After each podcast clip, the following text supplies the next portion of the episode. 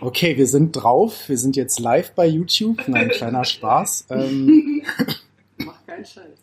ja, wie, wie versprochen, heute mit zwei Gästinnen live in meiner kleinen Radioshow. Ähm, bitte? Du hast das versprochen. Ich Ja. versprochen. In meiner, ach stimmt, du hast ja, du hast die letzte Folge noch nicht gehört. Richtig, da habe ich euch, habe ich euch angekündigt tatsächlich. Und ja, deswegen herzlich willkommen, Hanna und Sandra. Vielen Danke Dank, dass das äh, geklappt hat, sehr gerne. Ähm, ja, und vielen Dank an Sandra, dass wir das hier in deinem kleinen, schönen, gemütlichen Baumhaus aufnehmen dürfen. in meinem großen, schönen. Großen Baumhaus, das stimmt natürlich. Zur Erklärung an die Millionen ZuhörerInnen da draußen. Ähm, wir sind ringsum von Grün umgeben und egal aus welchem Fenster man hier blickt, man hat den Eindruck, in einem Baumhaus zu leben, finde ich. Ist Sehr schön. Ja. Ähm, ja, und wenn ihr irgendwie Nebengeräusche hört, dann sind das Vögel, Tauben und so weiter. Katzen. Katzen auch, eine Katze, die hier vielleicht mal durchs Bild läuft, aber zum Glück sind wir ja nur audiomäßig zu hören. Ja, also die nächsten sechs Stunden können sehr amüsant werden. Ähm, Hat er gar nicht erzählt. ich hab- hoffe, ihr habt viel zu trinken und äh, Dafür habe ich nicht unterschrieben. Ich Ja. Haben wir, haben wir einen Vertrag gemacht? Ich weiß gar nicht. Ja, zunächst einmal ähm, vielleicht, dass ihr so ein bisschen über euch erzählt, wo ihr herkommt, ähm, wie lange ihr schon in Indien lebt und ja, wo es dann demnächst hingeht. Ich lasse dir gerne den Vortritt. Fange ich mal an ins kalte Wasser. Ja, ich bin jetzt im dritten Jahr sozusagen, drittes Jahr Mumbai. Dazu muss man sagen, dass die ersten eineinhalb Jahre normal waren und dann schlug Corona ein. Also insofern ist äh, Mumbai zweigeteilt für mich. Ähm, deswegen beziehe ich mich auch eher fairerweise, wenn wir weiter über Mumbai reden, gerne auf den ersten Teil, weil der zweite ist ja weltweit nicht so lustig. Ähm, ja, reden wir jetzt über Mumbai oder? Ja, genau, wir, wo- wir können wo auch ich gerne. herkomme. Also klar, wir sind alle deutsch. Ich bin auch deutsch und äh, war die meiste Zeit, würde ich sagen, in Hamburg. Und, Hamburg. Äh, Hamburg, meine Perle. Kommt zwar aus Süddeutschland, aber mein Herz ist in Hamburg geblieben. Ich glaube, das war auch so die Brücke, die uns verbunden hat. Ja. Ich erinnere mich da an so eine Begegnung und dann ja Hamburg und wie schön es da ist. Deine und das Augen haben so. auf jeden Fall genauso Ja. geglänzt. Ja, Und ich glaube, das Zugezogene, das auch ähm, vielleicht, also wenn man jetzt sagt, mehr empfinden, dann sind die Hamburger sauer, aber ich denke, dass ich es mehr zu schätzen gelernt habe, als ich weg war. Weil wenn man dort ist, dann hat man auch viel mit dem Schiedwetter zu kämpfen und auch immer diese Hassliebe, weil es einfach auch nervt. Und als ich dann gehört habe, ich komme nach Mumbai, dachte ich auch so, oh schön, immer tolles Wetter, kein Schiedwetter mehr. Und jetzt muss ich sagen, vermisse ich das ab und zu. Es kann gern mal schiffen und hier schifft es ja auch demnächst, aber dann auch so aus Kübeln über längere Zeit, dass man denkt, naja, so drei Monate am Stück brauche ich es jetzt auch nicht, dann lieber mal ein paar Mal täglich wie in Hamburg. Aber ähm, der Kontrast ist einfach heftig. So, also da ist es dann auch wieder Deutschland, nicht nur Hamburg und Indien. Und äh, was ich an Lennys Podcast auch so mag, ist, dass er eben auch mit deutschen Augen, wie wir alle, Deutsch. ja, mit, äh, ja, mit unserem Blick, gerade wenn man frisch ankommt, und das war ja dein Vorteil, dass du den Podcast früh gestartet hast und dem auch entsprechend, wir haben uns ja auch wiedererkannt, ähm, wie es ganz am Anfang war, wie man auch Sachen nochmal anders wahrnimmt, die dann irgendwann so ein bisschen normaler werden. Also auch Chaos kann normal werden. Und jetzt, wo man im dritten Jahr ist ähm, und so ein bisschen sentimental wird, auch merkt, was hier alles auch toll ist, auch an den Leuten und so. Ich denke, da reden wir später nochmal genauer. Genau. Und ähm, ja, so viel jetzt erstmal. Okay, was äh, muss ich gleich zahlen für deine Werbung für den Podcast? Für dein ich Lob? nicht. Genau. Darf man auch mal sagen. Also ich bin ein Fan und ich finde nicht, dass ich das zurückstecken muss. Oh, ich weine gleich. Wenn ich die letzte Folge verpasst habe. Ja. Das macht nichts. Ich hole Hätte ich das mal sag vorher ich mal gewusst. was, damit ich nicht der Oberfan bin. Also ich mach, verpasse auch manche und dann an einem netten Nachmittag höre ich mir dann nochmal drei auf einmal an. Okay, wir beenden das an dieser Stelle. Ja, ähm, ich bin auch seit, ja, ja, Same, same. same, same. Wir haben zusammen angefangen, Sandra und ich. Ähm, ich komme ähm, gebürtig aus einem sächsischen Dorf. Ähm, oh, ja, Sachsen. Ähm, Ach so, ja, das merkt man an deinen braunen Augen. merkt man an meinen braunen Augen. Nein, Sorry, nach Sachsen. Ähm, habe zwischenzeitlich mal kurz in Berlin gelebt ähm, für die berufliche Ausbildung und ähm, ja, bin jetzt auch seit Sommer 2018 in Mumbai. Ähm, und ja, wie gesagt, wir reden später, glaube ich, noch darüber. Äh, ich habe vielleicht ein bisschen weniger Lebenserfahrung allgemein als meine beiden, die mir hier gegenüber sitzen. Das Was? Das. Das also der Regisseur schneidet das nachher raus. Obwohl, nee, das macht ja der Ich muss Cutter. ein bisschen für Egal. meinen jugendlichen äh, Rechtssinn hier noch ein bisschen Ja. plädieren.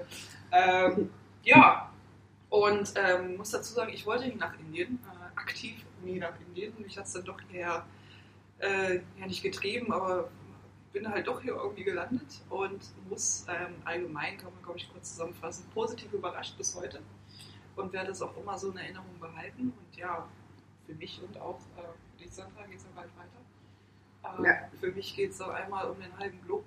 Beide geht es um halben Globus. Ähm, wie gesagt, gleiche Zeitzone. Ne? Anderer Kontinent, aber ähnliche Zeitzone. Ich weiß nicht, ob wir vielleicht eine Stunde Unterschied haben oder so. Zwei vielleicht. Also für mich geht es nach Ja. Chicago. Und ich gehe nach Quito. Ja, also wir haben noch zwei, gute zwei Monate. Bevor es losgeht. Auch noch einen halben Monsun mit und dann. Ich sollte vielleicht dazu sagen, dass Quito in Ecuador ist, weil Ja. ich wurde öfter mal gefragt, wer the Beep ist Quito.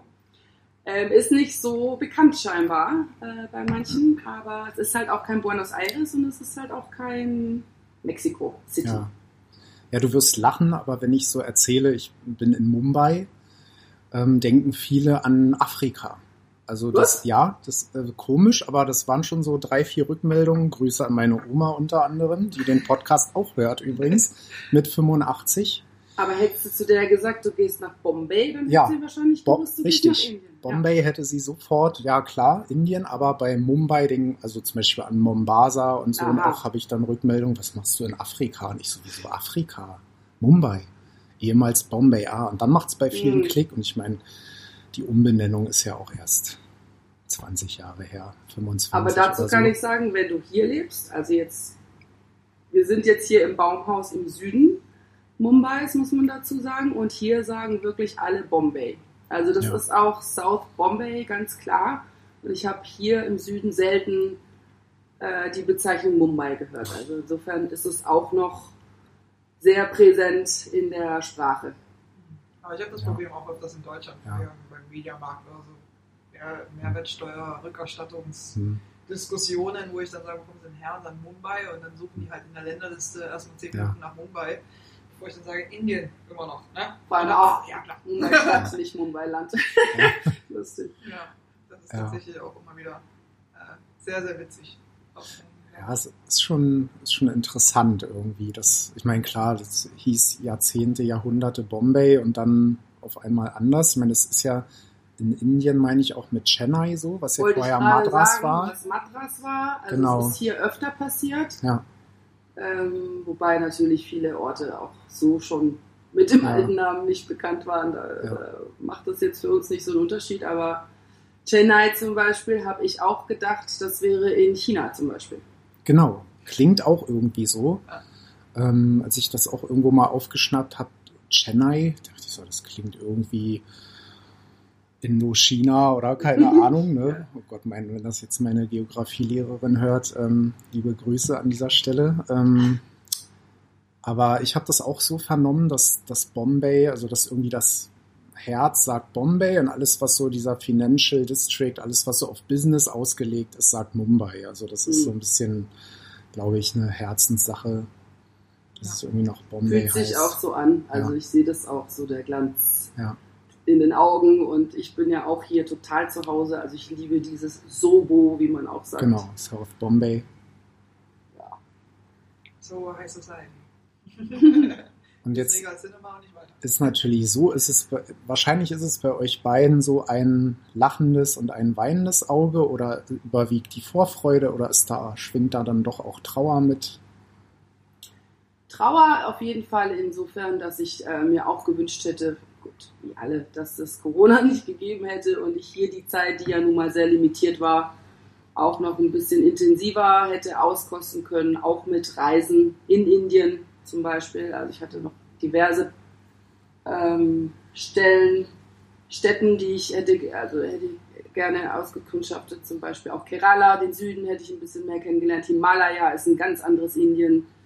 Habe natürlich auch ein bisschen was gesehen, also Jaipur, Taj Mahal und ähm, die Tigerparks und so. Also es ist jetzt nicht so, dass da so alles weggebrochen ist, aber das, das finde ich so ein bisschen schade. Aber grundsätzlich, ähm, wenn ich mich auf das beziehe, was ich erleben durfte und auch so, auch im Lockdown hat man immer noch die Inder um sich und ich, ich werde auf jeden Fall die wahnsinnig freundliche Art vermissen, dieses ähm, lässige auch, dieses neugierige und diese unfassbare Gastfreundschaft. Da kann man sich schon eine Scheibe abschneiden, finde ich auch so von unserer Kultur. Also das Euphorische auch. Wir sind da ja mal ein bisschen vorsichtiger und es Mhm. ist am Anfang auch schwierig, das anzunehmen, dass die alle so herzlich sind. Aber ich finde, da kann man viel lernen. Und es wird auf dem anderen Posten vielleicht auch so sein, aber ich habe schon auch vieles von Indien und eben auch den Indern ähm, so verinnerlicht, dass ich weiß, ich werde es vermissen. Ja, ich glaube, es ist tatsächlich durch Lockdown bestimmt, dass man auch irgendwie das gerade so sieht, als man kommt aus diesem Lockdown raus mehr, als dass Mm. man jetzt sagen würde, man kommt aus Indien raus. Ja. Ja, Ich glaube, das ist ja auch so, gerade für mich, USA wirkt äh, gerade sehr, sehr offen oder sehr, in Anführungszeichen, normal. mm, Ähm, deswegen ist das, glaube ich, gerade schwer, schwer irgendwie in, in Worte zu fassen oder richtig einzuordnen, sagen wir mal so. Aber ja, man wird bestimmte Dinge wirklich vermissen. Für mich ist es eher diese, diese laissez-faire Unkompliziertheit mit vielen Dingen. Ähm, gerade wenn man irgendwie in, in einem neuen Land und in fremden Land sich äh, zurechtfinden muss. Ähm, ich glaube, ja auch mal ein äh, indischer Kumpel hat mal zu uns gesagt, so von wegen, wenn ihr in Indien äh, gelebt habt und überlebt habt, dann werdet ihr überall überleben. Ich habe gesagt, eigentlich nicht, weil Indien ist leicht in vielen Dingen. Du musst nur jemanden kennen und dann Ja. hast du alles an der Hand, hast äh, Reparatur an der Hand, irgendjemand kümmert sich ums Auto, irgendjemand kümmert sich darum, du musst halt, Ja. gut, musst Leute kennen, aber man ist irgendwie nicht so auf sich allein gestellt und vieles lässt sich über WhatsApp, über einen Genau. Anruf, über eine SMS klären. Ähm, und das finde ich irgendwie so ein bisschen, also es ist überraschend, und das habe ich mir nie so vorgestellt, leicht hier über die Runden zu kommen, wenn man halt sich ein bisschen vor die Tür traut, ein paar Leute Genau. kennenlernt und dann seine Kontakte das muss man auch, denke ich, sonst kann man hier auch ähm, vereinsamen oder in so einer Blase bleiben. Ne? Aber wenn man sich irgendwie raustraut und mit den Leuten in Kontakt tritt, da kommt eigentlich im Schnitt immer nur was Gutes raus. Und ich finde es auch erstaunlich, was für ein Grundvertrauen ich von Anfang an hatte. Also auch so Situationen, wo man jetzt zum Beispiel den Uber-Fahrer ähm, nicht erreicht oder er erreicht einen nicht und dann spricht er nur Hindi und dann kommt einer und will einem helfen und nimmt einem aber gleichzeitig auch das Handy aus der Hand und geht dann vielleicht auch noch ein paar Meter weiter, wo ich in Deutschland ähm, durchgedreht wäre. Und er glaubt mein Handy. Und das würde hier, ich würde jetzt nicht sagen niemals passieren, aber zu 90 Prozent nicht. Und man hat eigentlich ähm, nie damit zu tun, dass man das Gefühl hat, äh, also Kriminalität sowieso schon mal gar nicht oder auch, dass jemand einen irgendwie jetzt äh, ausnutzen will oder so. Es ist immer freundlich gemeint und es ist, äh, beeindruckt mich extrem. Ja, ich glaube, dieses Vertrauen Ja. mit allem, was man irgendwie so hat. Ja, also wir, ich weiß immer noch meine, meine, meine Erte-Internet-Erfahrung, wo ich dann quasi einen Erte-Official bei mir hatte, der mir diesen einen Router da eingerichtet hat. Und dann ich schnell festgestellt habe, dass das Internet aber nur 10 Meter reicht und durch Wände oder keine Ahnung was, Aufzüge halt blockiert wird für den Rest der Wohnung. Und er dann quasi privat, also außerhalb von dieser ganzen, kann ich überhaupt RTL sagen? Klar, Irgendeine wir Internet- laufen ja nicht bei den öffentlich-rechtlichen. Ja Ja. Aber äh, genau, RTL Vielleicht darauf Ähm, erstmal ein Nescafé. genau. ähm, ja, und der hat dann quasi privat angeboten, äh, bestimmte Router noch zu kaufen und das dann halt alles in der Wohnung zu verkabeln. Das war dann aber quasi after hours, also für ihn privat. Ja. Er musste es auch nach den Arbeitszeiten machen und ich habe ihm quasi einen Check mitgegeben. Ähm, und er hat wirklich gesagt, okay, so und so viel kosten die Router auf dem Markt. Das gibst du mir mit und du gibst mir extra, was du meinst, dass meine Arbeit wert ist. So, also er hatte dann keinen überteuerten, keine Ahnung, Preis und ich als äh, verzweifelte Internet-süchtige junge Frau dann äh, verzweifelt auch angesprungen ist. Nein, und der äh, ist dann tatsächlich nach drei Tagen gekommen. Also, ich habe einen Check gegeben, der hätte damit sonst was machen können und der kam wieder, hat sich gemeldet und hat dann abends da um sieben bei mir komplett Internet in der ganzen Bude eingerichtet. Ähm, und ich sage, das würde ich in Deutschland nie machen, irgendwann Geld mitgeben und darauf hoffen wir Mhm. wieder. Ja. Weil es keine. Unterschrift, du hast keinen Vertrag, du hast ja nie irgendwas. Mhm. Aber dieses Grundvertrauen, wo du merkst, so, und es gibt, glaube ich, auch diesen Minispruch, alles wird am Ende funktionieren, alles, alles. Subkutschmilliger. Ja. Also ja, im Endeffekt, alles wird sich fügen. Und das ist auch so, also wenn ich zwei Sätze mitnehme aus, aus Hindi, die hier auch benutzt werden und die mich auch immer so runtergebracht haben, wenn man nämlich mal im Chaos ist und man denkt, es läuft nicht und am Ende läuft es doch.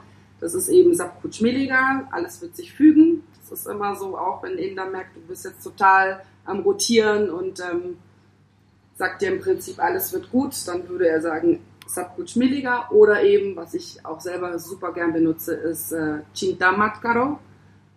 Ist sowas wie im Prinzip, ähm, ja, wir sagen ja auch schon zum Teil auf Englisch, don't worry, alles wird gut, aber auch wirklich so, mach dir keine Sorgen. Nicht nur alles wird gut, sondern don't worry. Verschwende deine Ja. Energie nicht auf sich Sorgen machen. Glaub einfach dran, alles wird gut und dann passiert's auch. Und das ist so ein bisschen meine Erfahrung auch, weil diese kleinen ähm, Katastrophen, die man so im Alltag hat, wo man denkt, um Gottes Willen, jetzt habe ich keinen Strom oder jetzt habe ich kein Internet und man dreht so halb durch und dann sagt der Inder, ja, wird aber wieder, verschwende Ja. jetzt nicht die Zeit bis dahin, dich darüber aufzuregen, sondern mach Mhm. was Schönes und das habe ich dann auch gemacht. Gehe auf die Dachterrasse, freue mich des Lebens über mein kleines Paradies da oben, komm runter in die Wohnung und plötzlich geht das Internet wieder. Ja. Und ich denke, das ist so mit das Wichtigste, was ich mitnehme. Also dieses einfach mal durchatmen. Es ist alles nicht so dramatisch. Und dadurch, dass hier natürlich viele Sachen nicht laufen, das muss man ja auch ganz klar sagen, wir sind nun mal in Indien. Es ist einfach vieles etwas komplizierter, als wir das so kennen oder etwas wirrer. Die Geduld und auch der Glaube daran, das wird schon irgendwie, bringt einen auch, also selbst zu Hause weiter oder egal, wo es einen jetzt hin verschlägt. Das ist, ähm, denke ich, Gold wert, ähm, das drei Jahre lang vorgelebt bekommen zu haben und im Endeffekt auch selber so ein bisschen zu verinnerlichen, weil sonst hätte man es wahrscheinlich auch drei Jahre nicht ausgehalten. Genau. Ganz klar. Ich glaube auch, was man auch, oder was ich auch in, vor allem in der Anfangszeit gelernt habe, ist, dass die Fassade dann weniger wichtig ist. Also äh, es Mhm. sieht von außen nie schön aus. Ja. Ob das Restaurants sind, ob das Straßen sind, ob das irgendwelche Läden sind. Und drinnen kannst du dann, gerade bei Restaurants, die geilsten... Äh, Die letzten Hinterhöfe da. Die letzten Hinterhöfe. Namen Ja. Oder die- weißt, Ja. Lower Parallel, wo man dachte, man steigt aus und wusste eigentlich, ähm, erwartet einen ein ziemlich schickes Café, Restaurant und dann ist der Taxifahrer weg und man denkt so, okay, das ist jetzt hier das Slum. Jetzt sind wir irgendwie falsch gelandet und dann fragen wir irgendjemand und 50 Meter weiter kommt man in ein wunderschönes Restaurant. Eigentlich sehr europäisch und man denkt, wie kann das sein? Vor der Tür Ja. Sodom und Gomorra, irgendwie alles kracht zusammen. Gleich steht jemand mit der Knarre da, was hier natürlich nicht passiert, aber man denkt das am Anfang. Und das ist auch was, was absolut abgefahren ist und was ich auch vermissen werde, diese täglichen Überraschungen, Aber wenn man auch ist, mal andere Wege geht. ich glaube, das ja soll gar nicht so philosophisch klingen, aber ja, das zeigt doch auch, was jetzt nicht nur auf Indien zutreffen sollte, aber dass Fassade ja letztlich nichts wert ist. Also das ist auf das Innere ankommt. Also es klingt jetzt so platt und abgedroschen, aber ja, ich meine, das habe ich ja auch schon gemerkt, wo du dann irgendwo reingehst und denkst, bist erstmal skeptisch, was erwartet mich jetzt da drin? Und dann hast du da richtig gutes Essen, tollen Service und es ist super nett und Mhm. ähm, wo du vorher so meinen würdest, naja, hm, das lädt mich jetzt nicht so ein. Und manchmal in Deutschland, du gehst in so einen Schickimicki-Laden irgendwie und bist hinterher enttäuscht. Also Ja, geht so oder so. Ja, wirklich. Ich finde den Ja. philosophischen Anfang, äh, an, sag schon, ein Satz. Ansatz, sag ich schon, äh, gar nicht so, so falsch. Meine berühmte Xbox-Reparatur-Story, sorry, an dieser Stelle Ja. schon mal dafür. Aber ich meine, ich war ja wirklich da in dem hinterletzten gefühlten Laden oder hinterletzten Mall und in einen Laden, wo vier Leute auf engstem Raum saßen und nur, sich nur die Konsolen gestapelt haben, wo ich dachte so, boah, also weiß jetzt nicht und am Ende äh, beste Reparatur, bester Preis, bester Ja. Service und habe mich da auch äh, die vier Stunden, die ich auf die, das wieder, Wiederbeleben meiner Xbox gewartet habe, sehr gut. Aber man kann auch, also eigentlich muss die Story auch noch rein. Also es gibt keine Kriminalität, aber natürlich ähm, die Ausnahmen bestätigen die Regel. Mir ist es einmal passiert, ähm, dass mir mein Handy geklaut wurde. Äh, da kann man jetzt eine lange Geschichte draus machen. Ich mache aber eine kurze draus. Ähm, von einem kleinen Jungen, der witzigerweise Tempotaschentücher verkauft hat. Also tatsächlich auch unsere äh, gewohnte blaue Packung mit dem Tempo-Zeichen drauf. Deswegen konnte man den dann auch tatsächlich ausfindig machen. Und wir sitzen in einer Polizeistation, die, ähm, also das wäre eigentlich schon auch eine Folge wert, wenn man das, äh, nee, da, da bräuchte man tatsächlich Fernsehen. Also in dieser Polizeistation war ein Baum, so mittendrin. Und diese ganze Ausrüstung der Polizei, das sah auch wirklich so aus, als wäre man irgendwie ein Jahrhundert äh, zurückgereist in einer Zeitmaschine mit Schreibmaschinen und Co. Plastikgartenstühlen. ja, Plastikgartenstühle und ich wollte ja natürlich eine Anzeige äh, aufgeben, so mein Handy ist weg und dann saßen wir da eben zu fünft. Also netterweise ist die ganze Bande mit mir auf die Polizeistation gekommen als Support und ähm, Hanna hat dann auch noch einen Ausflug gemacht äh, Mit dem Mit- Special mit dem Investigator. Special, wie hieß er? Special Investigator. Special Investigator, der eben, also gesagt hat, vielleicht finden wir den jetzt gleich und hat dann Hannah mitgenommen und noch eine Freundin, um jetzt mal ins Land zu gucken, ob der da so rumrennt mit meinem Handy. Währenddessen habe ich einen drei Stunden Report ähm, des Verlustes aufgenommen, aber es war auf jeden Fall ein Riesenabenteuer mit dem krassen Ende und das kann auch nur in Indien passieren, dass ich 24 Stunden später mein Handy wieder hatte mit dem Dieb ähm, nochmal konfrontiert wurde und der Mutter und der Schwester. Unfassbar. Ich hatte Süßigkeiten dabei, um mich Ja. eigentlich bei der Polizei zu bedanken für, Ja. die, für die schnelle Arbeit. Und dann haben am Ende die Polizei, Hanna, ich, der Dieb, die Mutter und die Schwester die Süßigkeiten gegessen und Der kleine- Dieb. der Dieb hat gesagt, Madam, I will never do this again. Madam. Nicht so, das wirst du wohl, aber danke. Ich habe den wirklich noch zweimal oder dreimal sogar danach gesehen. Ja, und dann hat er natürlich. immer mein Gesicht irgendwann wieder erkannt und hat, hat schnell zweite gesucht. Aber das war schon, das war schon Bollywood. Also die Situation war wirklich Bollywood und dann gehst du raus und denkst so, unfassbar. Ja, ich glaube, wir waren auch ziemlich fertig mit den Nerven. Ja, aber ich habe auch nicht mehr damit gerechnet, mein Handy zu bekommen und das ist, das sind einfach so diese Geschichten hier. Das ist, das ist schon irre. Also ich meine, ich kenne diverse Diebstahlgeschichten auch aus Deutschland. Ähm, wenn dein Mobiltelefon verloren geht oder die Geldbörse und du stehst dann da, da stehst du bei irgendwelchen ähm, Polizeibeamten. Ähm, na, wie sah der denn aus? Ja, hm, ja, ich mach mal eine Notiz. Anzeige. Haben sie Anzeige erstattet? Ja, gegen Unbekannt. Hm. Du hörst nie wieder was. Nee. Ja, es ist irgendwie alles sehr bürokratisch, es dauert ewig, eigentlich ist dann klar, wirst du nie wiedersehen, ist erledigt, ne? Also ich hätte es auch gar nicht unbedingt gemacht, aber wir hatten eine in der Gruppe dabei, die, die war überzeugt davon, dass ich das machen soll und so weiter und so fort. Und dann hat man es halt gemacht. Aber wie gesagt, im Nachhinein bin ich ihr auch dankbar, weil sonst hätte ich es auch nicht wiedergekriegt. Aber es war eigentlich mehr das Abenteuer, was für mich zählt. Und nicht, ähm, Ja. dass ich das Handy wieder habe tatsächlich. Ja, am Ende war es ja eigentlich auch nur, dass wir eine Verlustanzeige haben wollten für die Versicherung. ne? Ja, und das Ganze wurde natürlich dann auf, auf, auf Hindi verfasst, auf Marathi und dann eben noch auf Englisch. Insofern hatte man dann Ja. ein Pamphlet von Papieren in der Hand, die auch aussahen wie aus dem letzten Jahrhundert. Also egal, es war auf jeden Fall witzig. Und das ist wirklich, glaube ich, das einzige Mal, dass du oder ich auch mit Kriminalität in dem Sinne konfrontiert waren. Wirklich in drei Jahren. Absolut. Die einzige Story auch aus unserem Freundeskreis. Ja. Also In letztlich- drei Jahren und dann immerhin noch mit so einer netten Anekdote verbunden. Und Ja. es ging ja am Ende dann doch gut. Total. Es gibt Ja. hier die Geschichten, dass mir einer hinterher rennt und sagt, Madam, you forgot your jacket. Madam, you forgot your bag. Also es läuft, glaube ich, eher so, Ja. als dass einem was fehlt am Ende. Aber gibt's denn das Telefon noch oder? Ja, Ja? das ist das Gleiche. Ach, ist das gleiche, Gut, das ist hat das ein Gerät. bisschen dran rumgewerkelt. Ne? Das, was in Goa mit dem Bier, Also die Geschichte, Ja. die hatten wir im Podcast. Also, genau, ja, also für die Zuhörer, mein- die Sandra, das, kennt die Story. Sie ist die Für die ZuhörerInnen, sorry. im Podcast Nummer 112 Genau. die Geschichte passiert ist.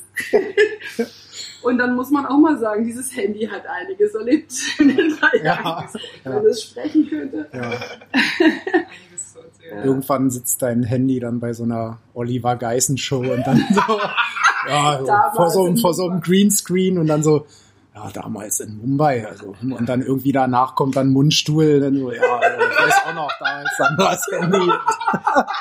Aber Wunschstuhl, auch nicht schlecht. Aber ich glaube, das ist auch die einzige Aktivität die wir haben. Ne? Ja, Ich glaube auch. Also ich glaube auch irgendwann, also man sieht ja auch so Stars, also B, C, D, E, Ja. Irgendwann nur noch in diesen Shows, wo sie vor Immer diese- sitzen und irgendwelche Dinger. Äh, diese. Chartshows, ne, dann hier, wie heißen die denn hier, der Christian Neureuter und die Rosi Mittermeier? Wenn ich jetzt nicht völlig daneben, ich glaube ja, oder? Die sitzen auch immer in dieser, hier die zehn größten sieben so. Weltwunder und dann irgendwie, ja, also da weiß ich auch noch und äh, das haben wir damals. Sie dann alle vor diesen Screens sitzt ja auch Nena und wie sie alle Ja. heißen, die sonst, von denen hörst du von den sonst, Kellys oder so. von den Ja. Kellys ist immer jemand dabei eigentlich, ne? Joey oder wie er Meite sich da oder, gefühlt hat zu Genau, dem Zeitpunkt, ja. als XY passiert ist. Ja. genau, Brotdosen, ja, kenne ich auch noch. War ein heißer Scheiß damals. Absolut. ja. Oh, ja, ja. ja. Was gibt's auch noch? Ja, genau. Und deswegen, ähm, wir wollten ja auch so ein bisschen dahin gehen. Es sollte ja so ein bisschen ähm, über Bombay gehen, Mumbai, ähm, aber auch so ein bisschen querbeet. Wir wollen ja so ein bisschen über ja auch Popku äh, popkulturelle Dinge sprechen, vielleicht ähm, einfach drauf los. Und deswegen ergibt ein Wort das andere. Wir haben ja schon ein bisschen im Vorgespräch, wenn wir es so Vorgespräch nennen wollen, Vorgespräche. ja, ähm, hatten wir auch schon wieder, auch schon wieder einige Themen Drei abgerissen. Stunden Vor dieser Aufnahme. ja, genau.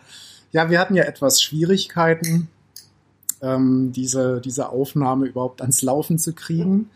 Denn es war dann doch irgendwie klar, die Planung ging schon länger, aber der Aktionismus war dann doch irgendwie spontan. Und ich habe dann alles gepackt und war ready. Und dann habe ich aber eine, ja, ein USB-C-Stecker auf USB halt für die Mikrofonanschlüsse einfach mal zu Hause liegen lassen. Und ähm, ja, aber dankenswerterweise haben wir einen Ersatz bekommen und können oder konnten deswegen jetzt dann doch loslegen und trinken auch zum Glück nur Wasser den ganzen Abend. Natürlich. genau. Das Wasser ist ja, Ja. auch besonders toll. Ja, Deswegen kann man da einen ganzen Abend mit verbringen. eben, finde ich auch. Wasser geht immer. Ne? Ähm, Ja. Was mich halt noch so interessieren würde, ich meine, wir haben ja, ihr habt es ja schon so ein bisschen angerissen. Ähm, aus meinen Erzählungen kennen ja alle ZuhörerInnen diese Millionen da draußen. Ja, Bombay, bis auf wenige Ausnahmen, wo dann doch mal was erlaubt war. Alles ja nur während Corona, während Lockdown. Was ist denn so bei euch hängen geblieben, vielleicht in Bezug auf wirre Geschichten, Nachtleben, vielleicht auch Dating oder was, was irgendwie skurril war, wo noch alles erlaubt war und möglich war, was vielleicht auch jeder hören darf, was nicht jeder hören darf, könnt ihr ja für euch behalten, aber ich meine, ihr habt ja schon ähm, jetzt ein, äh, ein Bon mot an Geschichten geliefert, aber vielleicht gibt es ja noch irgendwas, was so in dem Vor-Corona-Zeiten so hängen geblieben ist. Was haben wir denn so? Was? Also wir waren natürlich viel on the road, da bin ich auch sehr happy darüber, dass man jetzt nicht sagen kann, man hat die ersten eineinhalb Jahre verschlafen und jetzt äh, muss man sich mit Corona verabschieden. Also wir haben schon das Nachtleben hier intensiv ähm, erkundschaftet, von Soho bis Bandra. Bis Ju, okay. nein, bis Ju. Ju. Deri war, glaube ich, auch. Und man kann wirklich sagen, also jetzt, äh, ihre Geschichten müsste ich jetzt noch mal kurz überlegen, aber es ist auf jeden Fall, genau wie Indien selber, ein buntes Nachtleben. Ähm, ist dann natürlich immer wieder alles anders, als man sich das so vorstellt. Ich denke jetzt mal gerade, ähm, es war eine der ersten äh, Läden. Äh, darf man den Namen sagen? Nee. nee, muss er auch nicht. Also diese eine Bar. Die, Klar, darfst du gerne sagen. Die, äh, ich weiß auch gar nicht mehr, ob das so hieß, irgendwie Lord of the Rings. Oder Lord of the Drinks. Lord Lord of of the Drinks. genau sagen, Lord of the Drinks. Drinks, nicht Rings. Ein Drink, sie alle zu knechten. Und das war's? war insofern ganz spannend, weil da ist man halt, ähm, ich glaube, da waren wir wirklich die einzigen äh, Weißen, sozusagen, die einzigen Foreigner Ja. In einer komplett indischen Meute. Die waren auch alle gut drauf und es wurde getanzt und das war eigentlich so Barleben, wie wir es kennen und dann auch wieder nicht. Das war unsere erste Nacht, die wir ausgegangen sind. Aber was ich zum Beispiel, genau, und das fand ich schräg und das vergisst man, jetzt fällt mir es aber wieder ein, die haben uns quasi, äh, ja, der Kellner oder ich meine, in Indien stehen ja immer mindestens fünf oder sieben an einer Stelle und, und begrüßen einen oder wollen was von einem und einer von denen hat uns sofort separieren wollen. Weil er dachte, und das ist ja oft so, dass wir jetzt, wir vier oder fünf Foreigner unter uns sein wollen und dann wird man quasi so von der Masse weggeleitet und in so eine stille, langweilige Ecke gesetzt. Also eigentlich VIP, muss man jetzt mal so Mhm. sagen. War die VIP? Genau, VIP. Wir wollten aber genau das Gegenteil. Wir wollten ja in der Ja. Meute sein sozusagen. Wir wollten ja auch irgendwie ähm, uns unterhalten und, und Spaß haben, eben auch mit den Leuten vor Ort. Und das hat, glaube ich, weiß ich noch, das hat super lange gedauert, bis die kapiert haben, dass wir das wirklich wollen. Ja. So nach dem Motto, warum wollen die das? Warum wollen die da rein? So diese, diese Geschichten. Ja, und dann haben die, und da gab es äh, irgendwie die ähm, ja, allgemeinen Bars, machen so Viertel nach eins, eins ist Schicht. Ja, muss So, man auch bedenken. Ja, muss man bedenken. Man sollte nicht zu spät, lo- also ich als Hamburgerin quasi oder Ja. Hm, allgemein, ja. zumindest Nachtleben Hamburg gewöhnt, da wo man auch gern mal um 10 losgeht und Ja. äh, dann aber auch Oder erst um eins. theoretisch, genau. Losgeht. 10 habe ich jetzt auch erfunden, aber gut. Ähm, weil man eben weiß, man Hört ja keiner zu. bis 5 oder 6 oder 7, wenn man es denn braucht. Also man muss es ja auch nicht immer so lang. Aber man hat einfach diese Möglichkeit und dadurch hast du auch keinen Druck, jetzt äh, früh loszuziehen. Und das ähm, wurde tatsächlich ähm, zum Verhängnis. Hm. weil man hier natürlich auch den Verkehr bedenken muss. Also man fährt nicht hier von unten nach oben in einer halben Stunde. Also das kann auch mal gut eineinhalb Stunden dauern. Ja, und dann hat man vielleicht noch zwei Stunden und dann ist erstmal dicht. Also das sind natürlich so Sachen, die man auch lernen musste.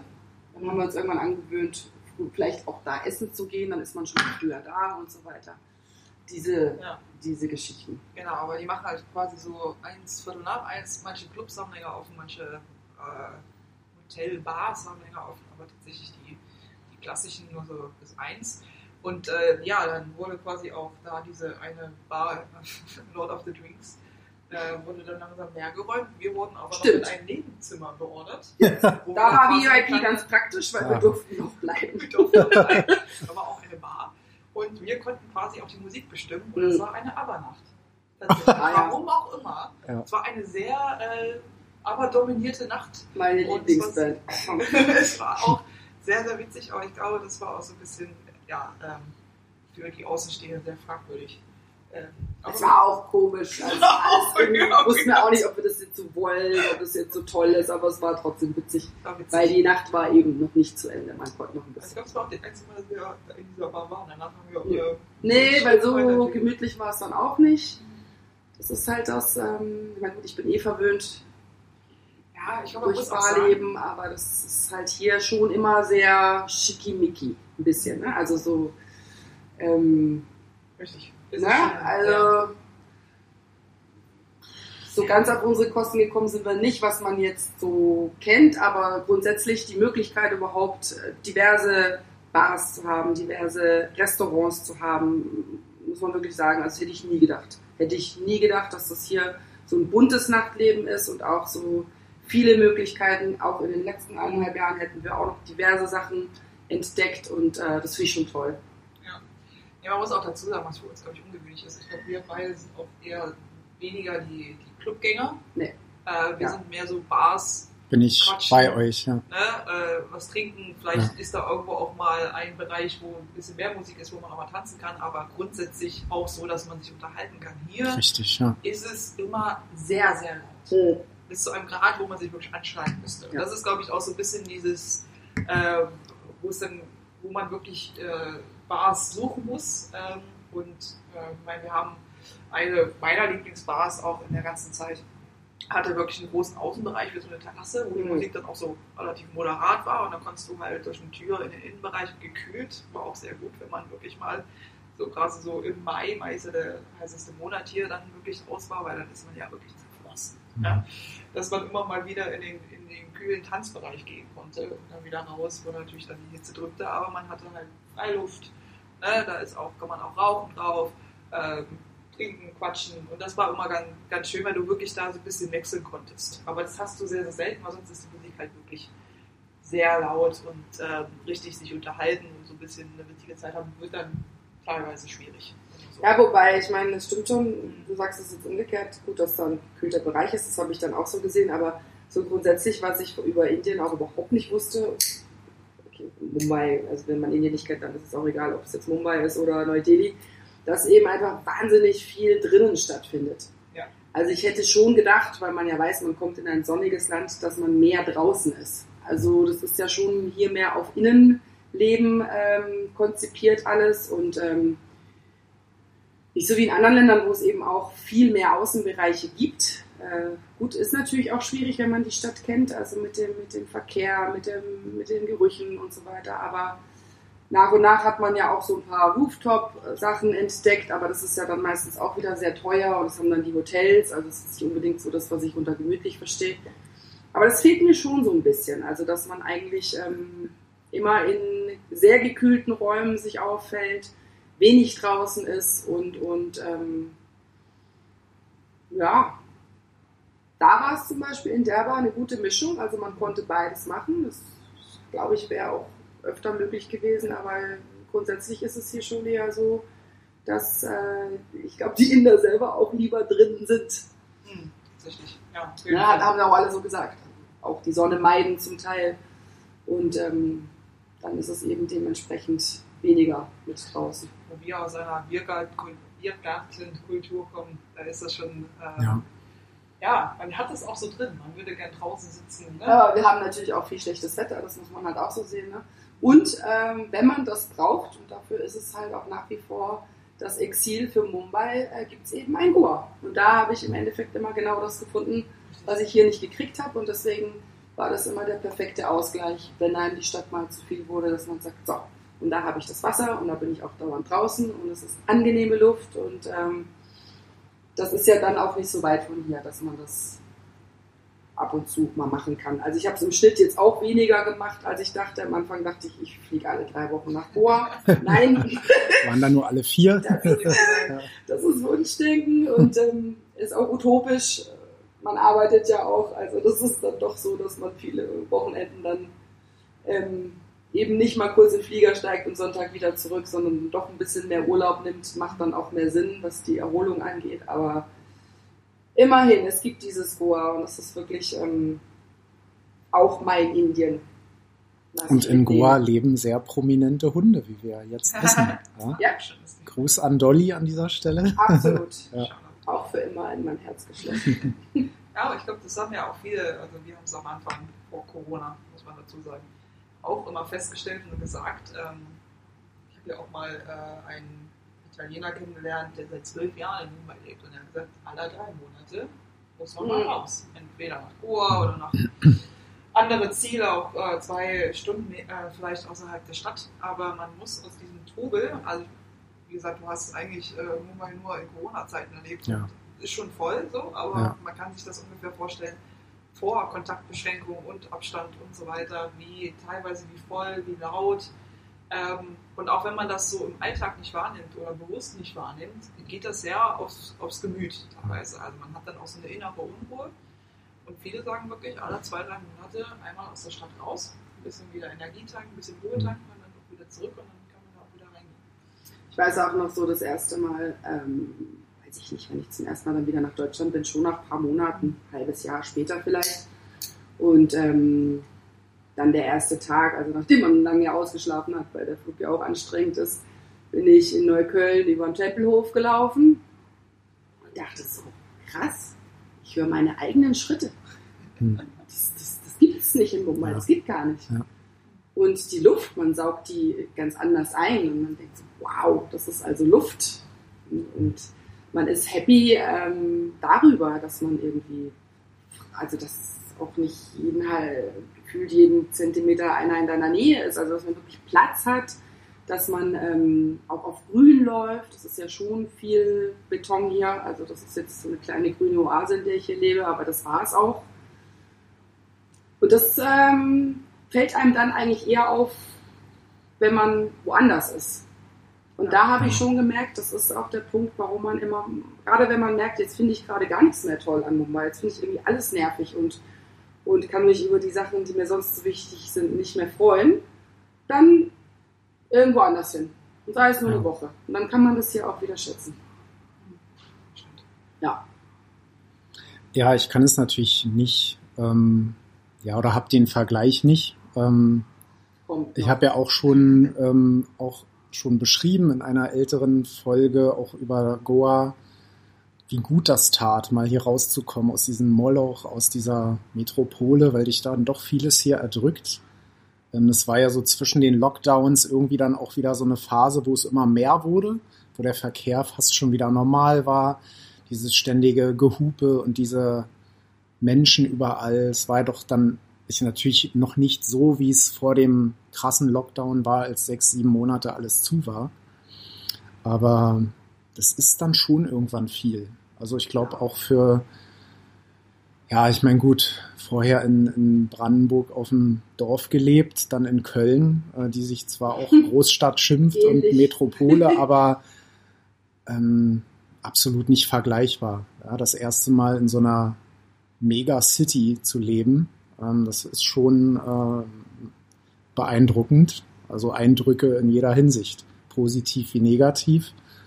Ähm, und das wird mir auch in Zukunft so gehen, dass ich dann mal alle paar Wochen sagen muss, ey, ich muss mal raus. Ich muss mal irgendwie ans Meer. Ich meine, wir haben das Meer vor der Tür, klar, Naja, aber wir können nicht rein und wir können nicht, und, und diese Ruhe, die man hat in Goa, Goa wird es auch wieder in anderen Zeiten geben, wo dann Touris kommen und verklatschte Russinnen uns das Badetuch wegnehmen, aber ähm, das ist, glaube ich, wichtig, dass man dann auch wieder ein Stück weit zu sich findet. Und äh, ja, jetzt in Lockdown-Zeiten findet man wieder sehr zu sich, aber Ja, aber umgekehrt muss ich sagen, also als es passiert ist, der Lockdown, also der erste quasi, wir sind da ja auch mehr oder weniger überrascht worden, was passiert jetzt hier überhaupt und, und nach Modis Ansprache war auch noch nicht so genau klar, was, was heißt denn das jetzt Lockdown? Ja. Ähm, ich kann mich noch erinnern, als äh, meine Mutter und mein Bruder hier waren, das war noch im Dezember, also Weihnachten und über Neujahr. Gott sei Dank haben sie es noch geschafft, weil danach hätten wir das nicht mehr so gehabt. also 2019 auf 2020. Genau. Ja. Dass meine Mutter gesagt hat, ich meine, die ja nun mal in den Bergen wohnt und äh, mich eh schon gewohnt hab, wie, gewundert habe, wie sie das hinkriegt, aber die hat es natürlich als Riesenabenteuer empfunden und dementsprechend alles in sich aufgesaugt und äh, war sehr positiv mit allem, hat aber dann einmal einen Satz gesagt, der mir dann später im Lockdown immer wieder ins Gedächtnis kam. Boah, wie wäre das wohl, wenn man hier einfach mal in die Hände klatscht und Mumbai ist ruhig.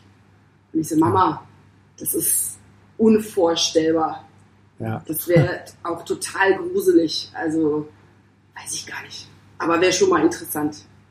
So, dieser Moment kam, das werde ich nie vergessen, ähm, dass ich wirklich dachte, so, okay. Ich meine, andererseits, man hört plötzlich die Vögel zwitschern und, und ähm, man sieht auch, dass Mumbai relativ grün ist, wenn nicht überall Menschen rumlaufen. Aber es war spooky und ähm, ich dachte auch, ja, ich will das alte Mumbai zurück. Ich will dieses Chaos, das ist die Normalität der Stadt. Und äh, das andere war äh, unangenehmer. Ich muss sagen, da sind wir irgendwie auch dem Auto gefahren. Wirklich komplett leere Straßen. Das ist wirklich ein Anblick, den man nie hatte. Nee. Und ich war eher so, boah, spannend, äh, cool, sieht man das auch mal. Und dann hast du das nie mehr, das ist nicht mein Mumbai. nein. Das ist es nicht, nein. Was Das ja eigentlich bescheuert ist, ne? weil man, man, gut, man hätte es natürlich auch genießen können, wenn man jetzt sagt, okay, das ist jetzt drei Wochen Ruhe in Mumbai und danach geht's weiter oder Ja. so. Aber das ist natürlich ähm, ja genau diese Frage gewesen, was passiert hier? wie lange dauert das, ähm, was ist dieser Virus überhaupt? Ich meine, man wusste ja auch überhaupt nicht, was das jetzt alles bedeutet. Und ähm, ja, so chaotisch eine Stadt ist, in der man lebt, das ist die Normalität und man lernt damit umzugehen in irgendeiner Form. Und das finde ich auch erstaunlich. Also das äh, wird mir im Nachhinein vielleicht auf einem anderen Posten äh, noch viel mehr auffallen, wie verrückt das hier war und wie man aber letztendlich trotzdem ähm, einen ganz normalen Alltag hat. Das ist jetzt eigentlich hier meine Komfortzone und jetzt kommt was ganz Neues. Darauf freue ich mich zwar auch, aber ich weiß schon, dass ich mein Zuhause verlasse und meinen Ablauf, den ich kenne und meine Wege, die ich jetzt natürlich in der Form nicht mehr so ausleben kann, weil man jetzt gerade auch nicht rumspazieren darf. Aber ähm, ja, man hatte einen Alltag in Mumbai. Krass. Und man muss ja dazu sagen, du hast ja hier in Mumbai einen ja, kleinen Familienzuwachs bekommen. Tja, ja. jemand, der nie ein Haustier haben wollte und sich auch geschworen hat, sich keins anzuschaffen, hat jetzt ein, ähm, ein kleines Katerchen adoptiert, also auch schon länger. Und äh, der hat im Prinzip mich adoptiert. Mr. Dara Singh, das kann man auch mal ruhig sagen, weil den Namen habe ich ihm nicht gegeben, den hat er von seinem Retter bekommen. Ja. Und Dara Singh ist ein äh, sehr bekannter indischer Bollywood-Schauspieler und Wrestler. Also ein starker Mann. Passt zu seinem Wesen. Als er gefunden wurde, war genau das Gegenteil, nämlich ein halbtotes, verkohltes Kätzchen.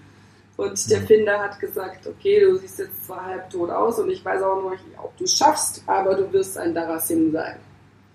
Und dadurch, dass ich am Anfang mich viel bei diesen Adoption Camps äh, beteiligt habe, also wo eben Straßenkatzen und Straßenhunde hingebracht werden und eben auch versucht wird, die ähm, an den Mann, an die Frau zu kriegen. Also das ist dann, da gehen auch Leute hin, die eigentlich auch konkret vorhaben, äh, Tiere zu adoptieren. Ich war jetzt keine von denen, weil ich wollte eigentlich nur assistieren. Ähm, auf dem Weg habe ich ihn quasi kennengelernt und wie es dann halt so läuft. Und jetzt kommt ein ja. Dara Singh mit nach Ecuador und wird ein kleiner Gaucho. Der sehr, gerade sehr angestrengt äh, zuhört und zuschaut. Nee, eigentlich ist ihm gerade alles egal, glaube ich. Er chillt. Ja, er chillt sehr hart. Ja, da regt sich dann doch mal kurz was. Ja, wir reden von dir. naja, sei froh, wenn jetzt die ganze Zeit hier Miau wäre, ja. dann wäre es ein anderer Podcast. Das stimmt, definitiv. Dann hätten wir aber auch noch ein weiteres Mikrofon gebraucht ja. äh, für die Aufnahme. Genau. Dann wären wir aber ganz, äh, ja. ganz weit weg. Das wäre lauter. ja, es passieren eben auch Sachen, die man nicht plant, aber ich denke, das kann, ähm, das kann ähm, öfter mal passieren. Also man hatte Sachen nicht vor und dann kommt es einem dann doch, äh, ja. sei es Schicksal oder sonst irgendwas. Und, ähm, ja. Ja. ja, das wird ja Dara genauso gehen. Da wird sich ja auch denken, Mensch, jetzt bin ich hier so wohl behütet, habe so ein schönes Zuhause und dann bin ich auf einmal in Ecuador irgendwann. Also er wird es nicht also. geil finden. Also Katzen sind grundsätzlich keine Fans von Veränderungen. Hm. Das ist mir schon klar, da muss er dann halt durch. Ähm, ich bin nur sehr erstaunt, dass er zum Reisen mehr Papiere braucht als ich. Also das ja. war auch gut, dass ich das vorher nicht wusste. Es ist nicht so einfach, mit Tieren äh, so um den halben Globus zu reisen oder überhaupt zu reisen. Und in Corona-Zeiten ist es ein Ding der Unmöglichkeit. Also ich wäre jetzt quasi packfertig, aber er ist es noch nicht, noch lange nicht. Und ähm, das kann man vielleicht auch mal sagen. Also ich glaube, gerade in Lockdown-Zeiten ähm, in denen sich viele Leute einsam fühlen, ähm, kommt der Gedanke, ein Tier zu adoptieren, adoptieren eher auf. Also bei mir war es eher Zufall. Ich habe ihn adoptiert und dann kam der Lockdown.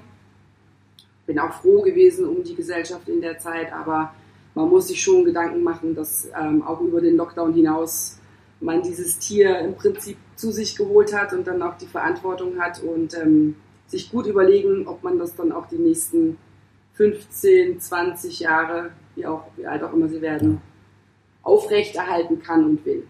Ja, das, das fällt mir so auf. Also es ist immer schnell der Gedanke, oh wie süß und will ich haben, aber da hängt schon, hängt schon einiges dran.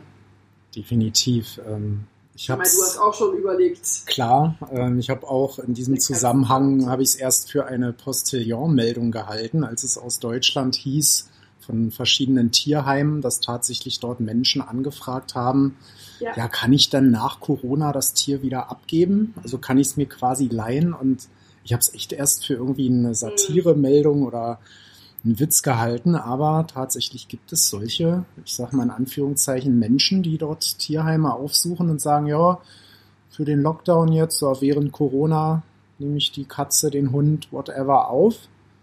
Und dann so danach, also, dann möchte ich die Verantwortung aber nicht mehr haben, kann ich es dann wieder abgeben. Also es hat mich schon sehr, nee, eigentlich hat mich es nicht überrascht. Also, nee, Also es gibt ja auch die Möglichkeit des Fosterns, ne, so heißt Ja. es hier, also so pflegetechnisch. Also da wusste ich gleich, das brauche ich nicht machen, weil wenn, wenn der einmal bei mir ist, dann bleibt Ja. er auch. Also das ist Ja. irgendwie schwierig, finde ich, obwohl es im Prinzip auch ein gutes System ist, wenn man jetzt sagt, okay, ich nehme jetzt die Katze für zwei Wochen auf oder pflege die oder so, ne? Und dann ist es aber auch mit der Absicht, die wieder abzugeben. Aber meistens läuft es dann doch anders. Also dass man es auch gar nicht mehr hergeben will ähm, das Tier. Aber solche Geschichten brauchen wir nicht drüber reden. Ne? Also zur Beschäftigung holen und dann wieder ähm, weg mit dem Spielzeug. Das ist natürlich ähm, also quasi. Tinder für Tiere. Ja. kurz, kurz mal mitspielen und dann weg damit. Ja. Jetzt habe ich wieder andere Spielzeuge und Genau. jetzt brauche ich die nicht mehr. Ja. Nee, nee. Ja. Ja, wo wir bei Thema Tinder sind. Ich wusste genau, Transition. genau. Ganz, Ja, ganz ja. smooth der Übergang hier. Unauffälliger Übergang. Ja. Ja, ja, Also nur, wenn ihr drüber reden wollt. Also ich lasse Hannah mal Vortritt. Danke. Nur, nur, nur falls du willst. Also. Ja, und ich würde jetzt wissen. Vielleicht, ähm, ja, es muss ja nicht auf Tinder bezogen sein, aber einfach so, wie ist Dating hier so? Ähm, weil man ja auch, also ich meine, als ich hierher ging, ähm, hieß es auch, ja, aber sei dort vorsichtig und ähm, ist ja auch für Frauen da gefährlich, wo meine Reaktion war, ja, bin ich eine Frau oder was?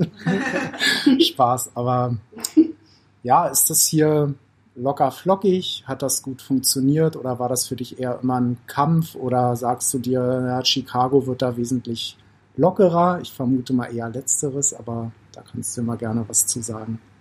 Ja, also gut, ich sag's jetzt gleich im Voraus, das mag jetzt verallgemeinern klingen und entschuldige mich jetzt auch dafür. Aber mal um das zu vereinfachen. Bleibt ja unter Äh, uns. bleibt ihr unter uns. Ähm, ich finde schon, dass da äh, eine gewisse andere Mentalität herrscht, ohne das ins Negative zu sehen, ganz gar nicht. Aber ich glaube, wir sind einen anderen Tritt äh, im Dating-Leben gewöhnt, als es hier in Indien ist. Ähm, muss man dazu, ist ja auch in USA so. Ne? Also da wird auch schnell geheiratet nach zwei Monaten. Das ist für uns auch ungewohnt. Ne? Da muss erstmal acht Jahre Beziehung ausgelebt werden, bevor überhaupt die Frage kommt. So, da ist es schnell. Hier ist es halt, ähm, es ist, glaube ich, ein Riesenkomplex. Ne? Also Dating ist was anderes als nochmal äh, allgemein Beziehung und heiraten. Äh, hier ist ja dieser Heiratsdruck sehr, sehr hoch, muss man dazu sagen. Ne? Ähm, ich finde es auch immer wieder krass, aber es ist Realität. Das sagen so Frauen, sagen wir mal, ab 30 sind nicht mehr heiratsfähig, ne? oder da sind, die sind über den Zenit. Ja, ist ja auch so. ja, genau. äh, nee, aber es ist äh, tatsächlich ein Riesenkomplex, aber jetzt aus meiner Sicht ähm, muss ich sagen, äh, ich finde indische Männer sehr anhänglich.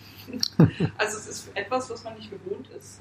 Ob das jetzt nur das einfache Schreiben ist, dass wenn man eine Stunde nicht antwortet, äh, überladen wird mit Nachrichten oder allgemein, es ist sehr, sehr schnell läuft für einen, dass man aber sagt, so eigentlich äh, halbe Kalme und erstmal Ruhe und erstmal kennenlernen und Mhm. so weiter. Ähm, ja, es ist, es ist schwierig, aber ähm, ich meine, Dating ist in, ist in jedem Land unterschiedlich und ich fand es hier eigentlich, äh, ja, sagen wir mal, interessant. Äh, es ist auch jetzt nicht schwer, ich glaube, ähm, schwer ist es nie. Aber ähm, ja, also ich, ich persönlich ähm, kam von der Mentalität her immer mit, mit Männern besser klar, die mal im Ausland studiert haben äh, oder mal in Amerika aufgewachsen sind, weil man da mehr diesen, diesen, diesen Tritt hat, die Geschwindigkeit vom Dating und Mhm. von allem. Und halt auch was so Privatsphäre angeht oder persönlicher Raum. Also ich brauche brauche immer meine Me-Time, wie ich sage. Also ich brauche auch manchmal Ruhe und einen Tag für mich. Ähm, ja, aber ähm, ohne jetzt wirklich zu viel sagen zu wollen, ähm, war interessant. Waren auch ein paar witzige ähm, Begebenheiten dabei. Aber was ich an der Stelle noch sagen will, weil, das Thema hatten wir auch schon mal, Indien immer noch das, das gefährlichste Land für Frauen ist ähm, oder das am wenigsten sicherste Land für Frauen. Mumbai, muss man dazu sagen, spürt man davon sehr, sehr, sehr, sehr, sehr wenig bis gar nichts. Nichts, ja. Ähm, man hört auch sehr viel von Delhi und allgemein äh, vom Rest des Landes, aber in Mumbai kann man sich als Frau sehr sicher bewegen, auch, Auch zu, Nacht, genau, auch zu Nachtzeiten und ähm, auch nicht so, dass man verfolgt wird oder so. Also ich habe sowas überhaupt nicht mitgekriegt. Im Gegenteil, also das ist natürlich immer das, was man halt von zu Hause noch kennt, dass man denkt, huch, äh, gut, wie gesagt, die Schritte hört man eh nicht. Die vielleicht, der ist vielleicht ein bisschen lange schon hinter mir, aber dann kommt er vielleicht und fragt, ob man jetzt nicht wüsste, wo man hin will. Und das ist wirklich alles immer ziemlich unschuldig und nett gemeint. Also es ist schon, schon erstaunlich auch. Ja, So, also man fühlt sich auch nicht unsicher. Wenn ich sage anhänglich, Ehrlich, meine ich damit nicht ähm, auf. Die drängen sich nicht auf. So, nicht, auf, Ja. äh, nicht aufdringlich. Das muss man dazu sagen. Anhänglich ist immer mit so einem Klingi und, und viel Kontakt und viel, viel Reden, viel Dauerbeschallung, aber nicht aufdringlich. Also, wenn man wirklich sagt, nein, bis hier und nicht weiter, dann, ähm, oder allgemein, nein, sorry, keine Lust, kein Interesse, dann ist das so. Ähm, ja, ähm, Ja, deswegen Ja. ist halt Tinder auch nicht so ganz meins. Also jetzt hier ist es natürlich nochmal extremer. Da wird dann hunderttausendmal hin und her gechattet, was ja eigentlich auch sowieso äh, Sinn und Zweck der Sache ist, bevor man sich dann trifft. Also ich brauche das dann immer nicht so ewig, dieses Hin und Her und keine Ahnung. Und durch Corona war man ja sowieso so ein bisschen ähm, ja, nicht so drauf erpicht, neue Leute kennenzulernen. Deswegen bin ich ganz happy, dass ich das erste eineinhalb, die ersten eineinhalb Jahre auch das normale Barleben hatte und dementsprechend eben auch Bekanntschaften schließen konnte.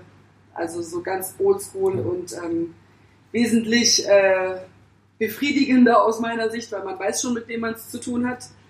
Und bei Tinder ist es ja immer noch so dieses, naja, er sieht schon so aus wie auf dem Bild, aber hm, Das ist ja schon mal gut. Also, was auch Ja. gut ist, also die Ja. Erfahrung habe ich jetzt nicht gemacht, dass da Ja. so ein Fake ankam oder das Fake ähm, als Bild bei Tinder war, aber ähm, ja, witzig eigentlich. Äh, immer noch faszinierend, dass äh, Online-Dating und äh, Real-Dating ja wirklich zwei Welten sind meistens, weil das ist dann doch die Art und Weise, wie sich jemand gibt. Dann zum Beispiel so ein Lachen kann einen total abtören. Also wenn jemand so eine, in dem Fall war das halt so eine Quickie-Lache. Echt jetzt? Seltsam. also, keine Ahnung. Also so, ähm, da mag schon auch was bei rausspringen, wenn man das jetzt auch ein bisschen regelmäßiger betreibt und dementsprechend eben auch ähm, mehr ähm, kennenlernt. Also ich habe da jetzt keinen so einen Erfahrungsschatz gesammelt und ähm, hatte gehofft, dass es mal irgendwie wieder kommt, dass wir da raus dürfen, weil es ist hier einfach auch super einfach, also auch generell mit Leuten in Kontakt zu kommen und ähm, wir haben da auch Spaß dran. Also man wird auch gerne angesprochen. Man muss natürlich auch dann offen sein. Also wenn man jetzt so einen Tag hat, wo man sagt, ich möchte heute keine Leute treffen, dann kann man wirklich auch zu Hause bleiben, weil man wird angesprochen. Und auch wenn die im Freundeskreis sind, zum Beispiel, was ich jetzt aus Hamburg so nicht kenne unbedingt, dann sind die nicht so ein geschlossener Kreis, sondern machen auch auf und sind neugierig und, und stellen dir Fragen und ähm, ja, das äh, hat schon was. Und das ist jetzt natürlich auch berechtigt eine Tinder-Frage gewesen, weil das ist ja im Prinzip jetzt das mehr oder weniger einzige, was einem dann noch so blieb. ja, das einzige Mittel, zumindest zur Kommunikation und so. Hm. Nennen wir es mal Kommunikation. Kommunikation. Ja. ja, genau. Das jetzt haben wir hier sehr hoch zusammengefasst. Ja. Ja, aber auf jeden Fall kann man sagen, es geht. Ne? Es ist ja Es nun geht. nicht so, dass man äh, sagt, so Gott, endlich sind die drei Jahre rum, jetzt geht's wieder los mit Dating. Nee, nee, das ist schon, ist schon ähm, machbar. Machbar. Doable. Absolutely. Ja. Genau. Also ich glaube, ähm, für mich war immer wichtig, dass man wirklich hier ähm, als Frau auch sich sicher bewegen kann und auch sowas nicht fürchten muss. Ähm, und ähm, Ja, und halt auch, wenn man wirklich daten will, das relativ ohne böse, wie böse Hintergedanken, vorurteilsfrei, sagen wir mal so, Mhm. vorurteilsfrei und eigentlich auch sorgenfrei da reingehen kann. Dass man nicht jetzt die ganze Zeit ähm, sich super ja, zurückhalten muss, geschützt sein muss. Auch dieses typische, muss, wenn man ne? jetzt eingeladen wird, dass man denkt, oha, Vorsicht, vielleicht nicht. Also das ist alles relativ unschuldig und freundlich Ja. gemeint. Genau. Und das merkt man auch relativ schnell. Also ich finde, das ist auch nicht so eine Kultur, die jetzt ähm, so fragwürdig rüberkommt. Also das ist wirklich offen, herzlich, ehrlich und ich fand es auch immer ziemlich beeindruckend. Also vom Taxifahrer bis zum Kellner, also so wie so ein Beschützerinstinkt. Also vielleicht auch uns Foreignern gegenüber und vielleicht bei Frauen noch ein bisschen mehr immer so auch gucken. Bei Taxifahrern hatte ich es öfter so, ja, bist du sicher, dass du dahin willst, weil man vielleicht auch gerade unsicher geguckt hat und dann sind die auch zum Teil mit rausgegangen und haben äh, auch sichergestellt, dass man jetzt an der Adresse ist, an der man sein wollte. Hier in der Bar um die Ecke wurde immer geguckt, dass es uns gut geht. Wenn einer ein bisschen dann doch mehr getrunken hat und vielleicht ein bisschen aufdringlicher wurde, dann haben die sich da auch dazwischen gestellt. Und also auch nicht nur die, die da arbeiten, sondern auch Leute, die das beobachtet haben. Also eher sogar in die Richtung, dass sie ähm, die Antennen sehr ausgefahren haben, wenn irgendwas passiert, was vielleicht nicht so ganz in Ordnung ist. Also Ja, ja, also, auch wenn mir was passieren würde, in Anführungszeichen, würde ich denken, ich bin nicht alleine. Da kommen noch ein paar dazu und, Mhm. und äh, setzen sich ein. ja, das ist wieder der Vorteil, wenn man nie Ja. alleine ist. Ja. Man hat auch immer jemanden, Ja. der sich, den man ansprechen kann oder der sogar selbst, selbst darauf aufmerksam wird und einschreitet. Ähm, ist jetzt persönlich noch nicht passiert, aber ich habe auch mal so ein, zwei Stories auch von, von Freunden gehört, wo dann wirklich immer jemand äh, dazwischen gegangen ist und gesagt hat, äh, was die Gute jetzt war in Ruhe, hierhin nicht weiter. Ja, Ähm, also von daher muss man wirklich Mumbai zugute halten, dass in diesem Punkt äh, man sich hier wirklich sicher und wohlfühlt. ja, Kann man absolut. dazu sagen. bin Und auch man- echt happy, dass es Mumbai geworden ist und nicht ähm, Chennai zum Beispiel oder sowas. Ich will jetzt nichts gegen Chennai sagen, ich war nicht da, aber ich habe zum Beispiel gehört, weil wir jetzt auch die ganze Zeit oder viel über das bunte Nachtleben reden, dass Chennai natürlich auch wunderschön sein soll als Stadt, aber jetzt zum Beispiel, was das Nachtleben angeht, ein bisschen konservativer abläuft und eben auch nicht so bunt ist, weil hier hat, muss man natürlich auch sagen, Bollywood spielt eine große Rolle. Ähm, und eben auch viele, die in irgendeiner Form kreativ unterwegs sind, die landen dann, auch wenn sie jetzt vielleicht in Bhopal geboren wurden oder irgendwo anders, in Mumbai, weil sie da eben auch ihr, ähm, ihr Nährboden haben für ihr Business oder eben auch äh, unter Gleichgesinnten sind, die auch was ausprobieren. Also ich habe diverse Leute kennengelernt, die in der Filmbranche zu tun hatten. Es muss aber jetzt nicht unbedingt immer Bollywood sein, sondern auch zum Beispiel Werbefilmchen oder sonst irgendwas. Und das fand ich schon immer super spannend, dass es irgendwie so viele kreative Köpfe gibt, die eben auch sehr aufgeschlossen sind und natürlich auch einen europäischen Background haben zum Teil, weil sie viel reisen. Also da musste man jetzt nicht so viel erklären. Das ist, glaube ich, für uns auch ein Vorteil, Genau, das dass wir nicht so diesen riesen Kulturclash hatten, Ja. wenn man sich jetzt hier in der Stadt ähm, Bekanntschaften sucht, weil da ist schon so ein Grundverständnis für Europa oder ähm, ja, auch vielleicht so ein bisschen rüberlinsen, ähm, weil sie es hier ja auch zum Teil umsetzen, viele Dinge. Also nicht so eine komplette ähm, Mistkommunikation, sondern eher so, ja, Also auf einer Wellenlänge auch. ein genau. Ja, aber es stimmt schon, also jeden zweiten Typen, du kennenlernst, ist entweder Model oder im Filmbiss, ne? Also die sind auf jeden Fall groß vertreten, ja.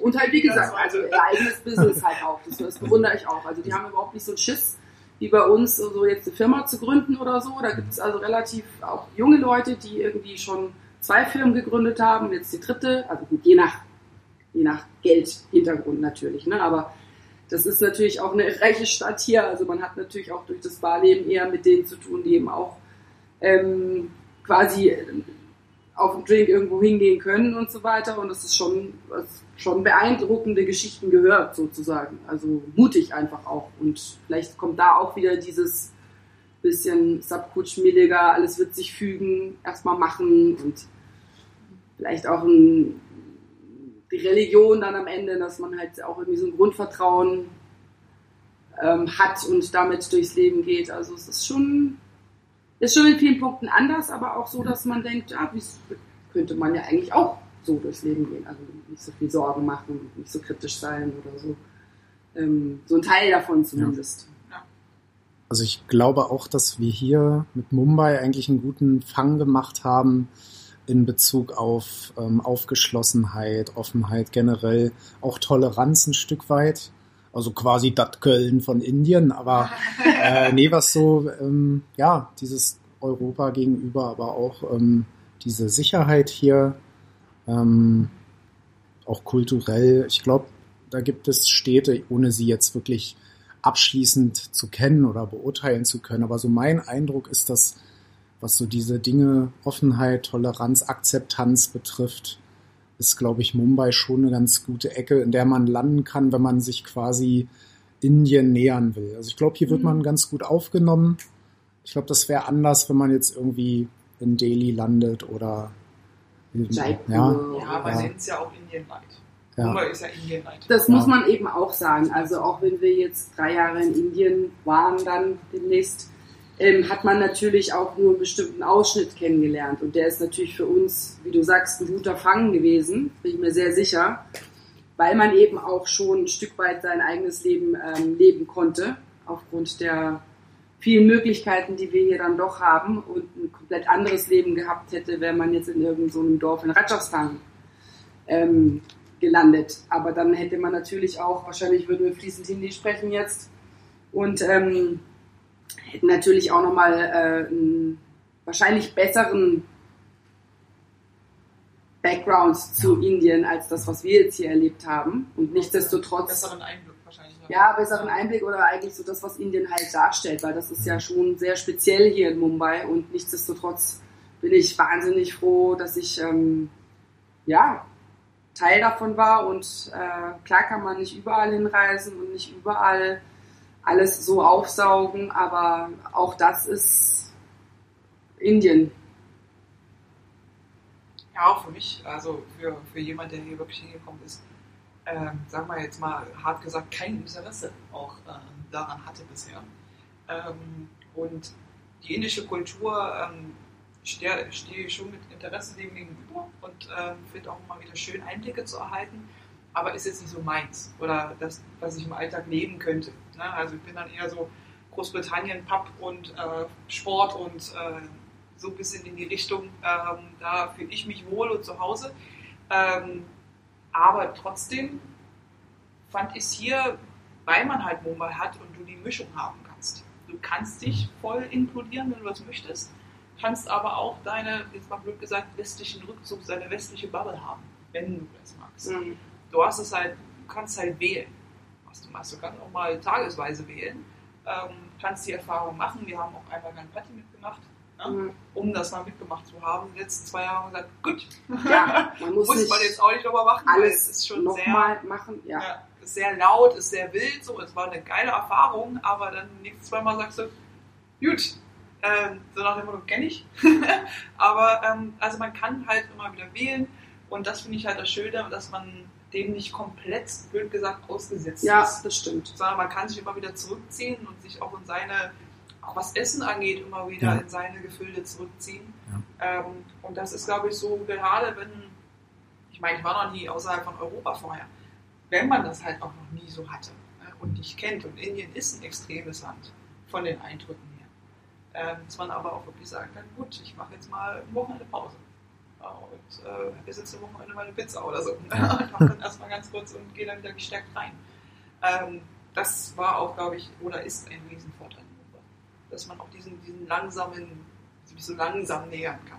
Ja, aber ich bin auch froh um so Sachen, die auch wirklich ähm, heftig und, und, und, und äh, krass waren, aber natürlich auch so, also sehr indisch. Ich war zum Beispiel, was war das, vor zwei Jahren auf Kumbh Mela, also dieses, das größte Hindu-Festival überhaupt. Und da gibt es immer so alle paar Jahre äh, in anderen Städten eine Kumbh Mela, jetzt war es ja auch wieder, in, ich war in Allahabad und das ist, ähm, das ist auf jeden Fall, ähm, das hatte ich auch unterschätzt, also man denkt, man geht auf so ein Festival, es war schon klar, es ist ein religiöses Festival und es ist jetzt auch was, etwas, was ich noch nicht gemacht habe vorher und ich hatte auch einen indischen Begleiter, Gott sei Dank, sonst wäre ich wahrscheinlich auch schnell wieder abgereist, weil da ist man natürlich auch mit erstmal nicht in seinem Gefilde, eben nicht in Mumbai. Man ist mit diesen ganzen ähm, religiösen Pilgern zusammen.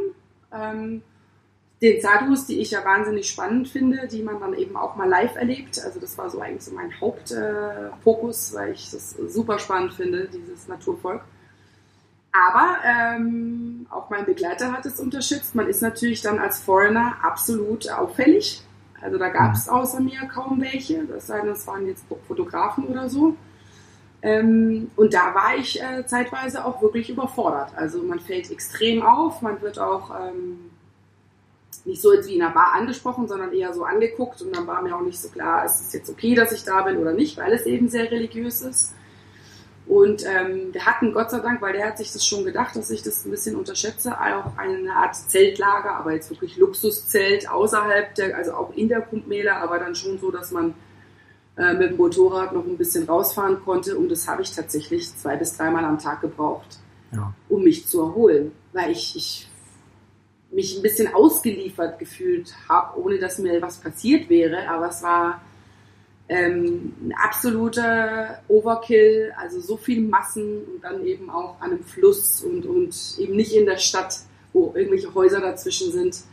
Gleichzeitig aber auch eines der beeindruckendsten Events, die ich mitgekriegt habe, weil eben auch ähm, es gibt diese Gurus, die ihre Gebetsveranstaltung haben, aber im Endeffekt äh, hat jede Gruppe für sich auch ihre eigenen religiösen Rituale und das sieht man überall die ganze Zeit und man merkt schon, okay, das kennt man so nicht, sieht man bei uns auch so nicht und ähm, das war mir dann gleichzeitig sehr fremd, aber auch irgendwie klar, dass das auch gut war für mich, das zu sehen, weil das ist auch Indien und das ist ein Riesenteil von Indien. Ja.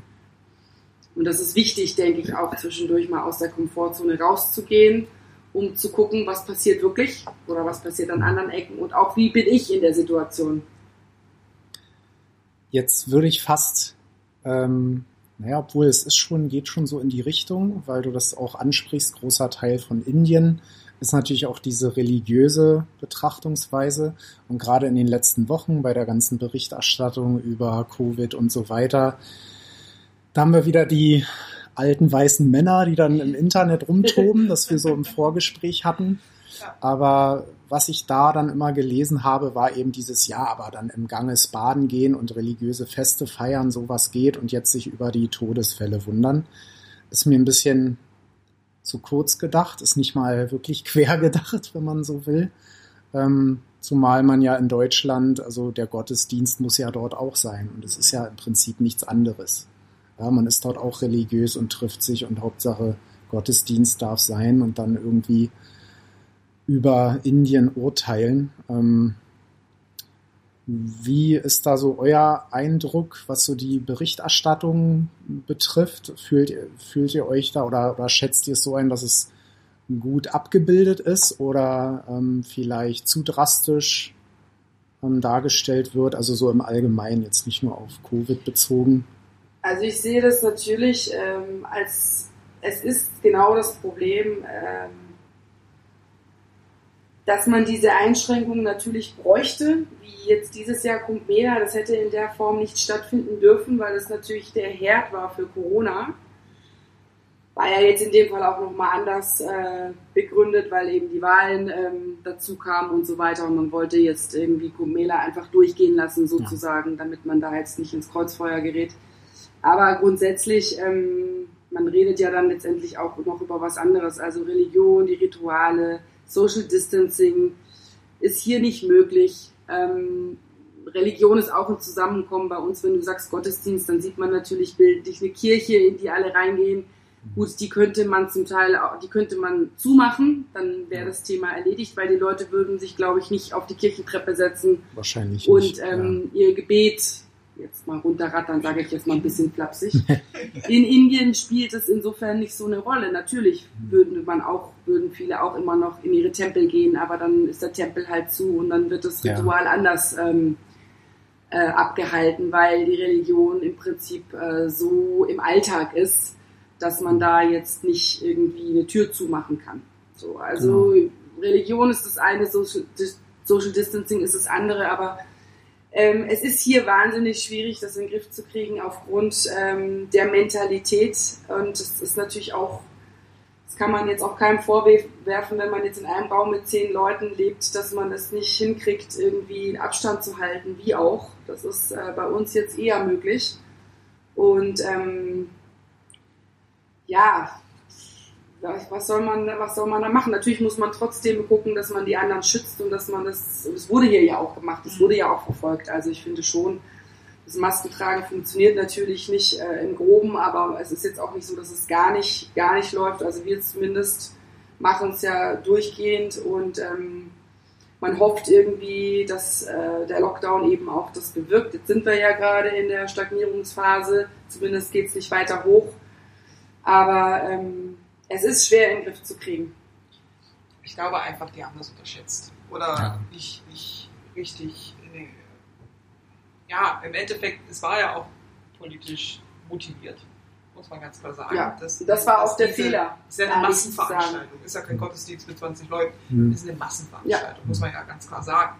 Und das ist natürlich mit dem Wahlkampf, auch mit einem hindu-nationalen Hintergrund, war das ein ganz klares äh, politisch motiviertes äh, Maßnahme, das zuzulassen.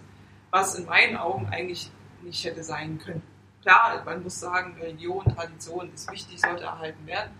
Ich bin aber auch dafür, selbe Diskussion in Deutschland, ich fand es persönlich nicht richtig, dass, dass Gottesdienste weiterhin uneingeschränkt ähm, zugelassen wurden in dieser Form gerade in Deutschland, das ist jetzt bei mir vielleicht was anderes, aber gerade Gottesdienste in digitaler Form, es gibt Möglichkeiten. Ja. Ne?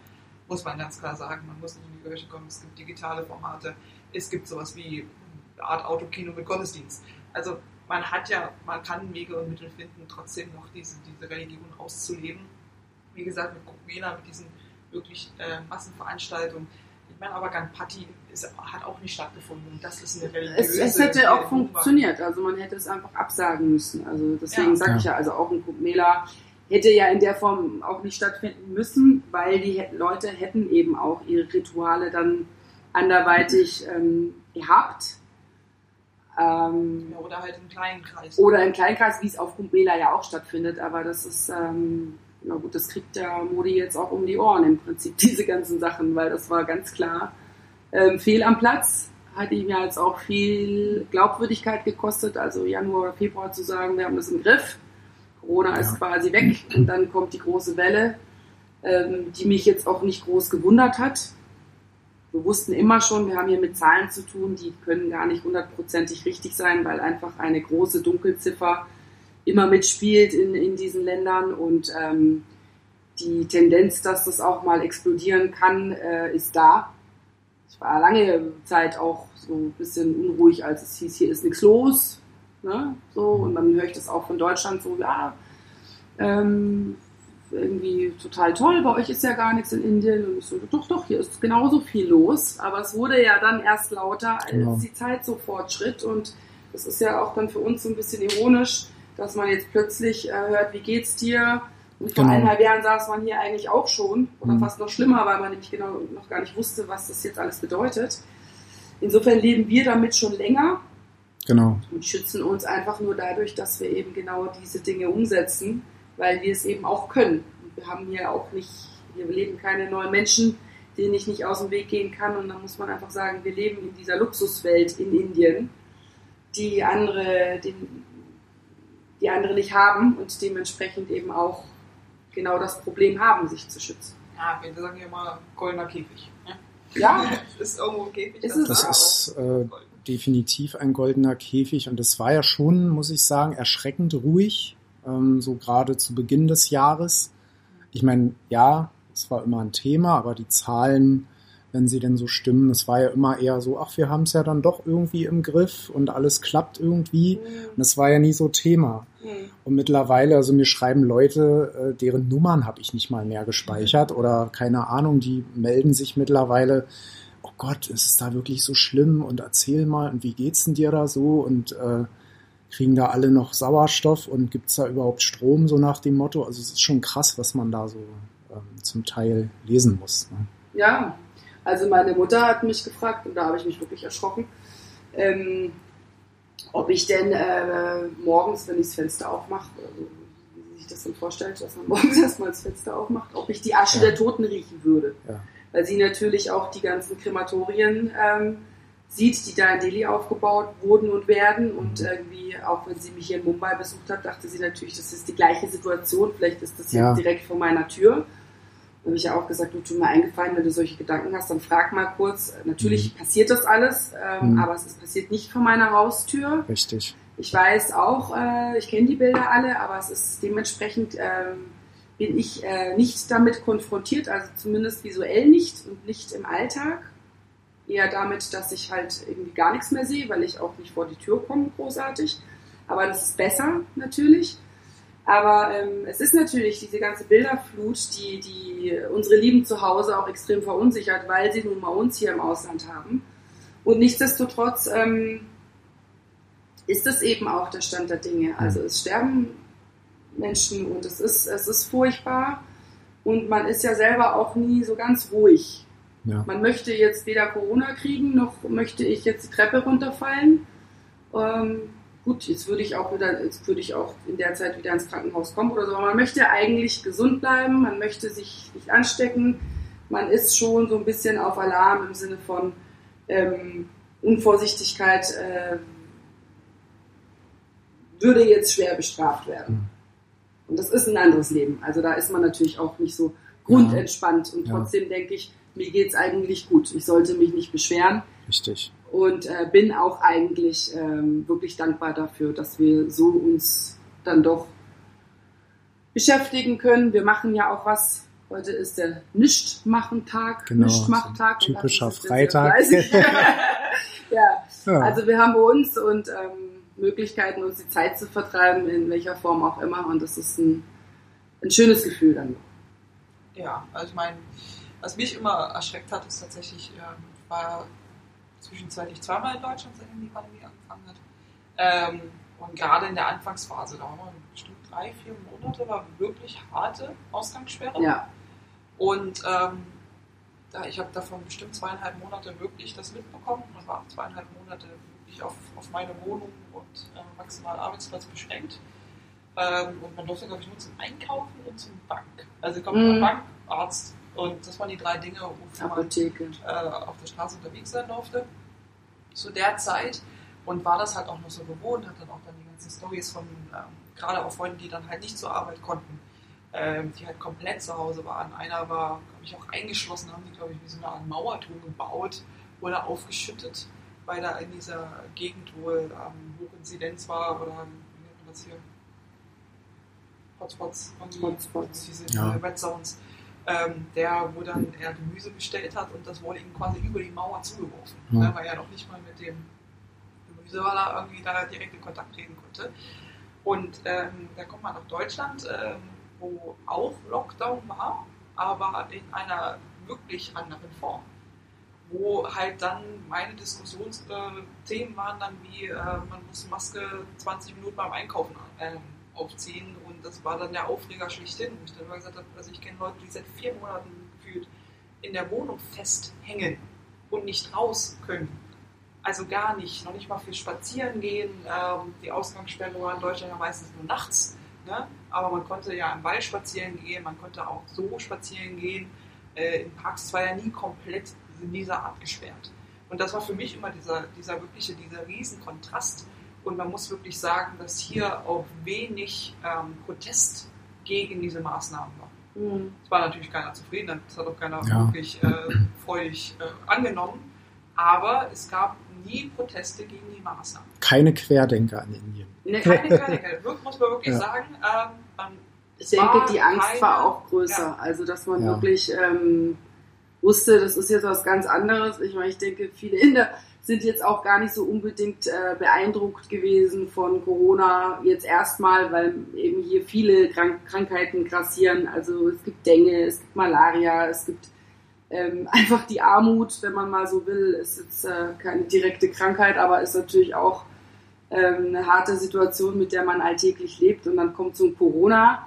Das ist, ähm, dann aber doch nicht egal gewesen, weil man schon gemerkt hat, es ist eine Angstsituation und man nimmt das jetzt alles so an, was einem so vorgegeben wird. Und äh, es war ja hier auch zeitweise ziemlich wirr mit dieser Regelung, dass man eben mal konnte man zum Friseur gehen, aber nicht joggen.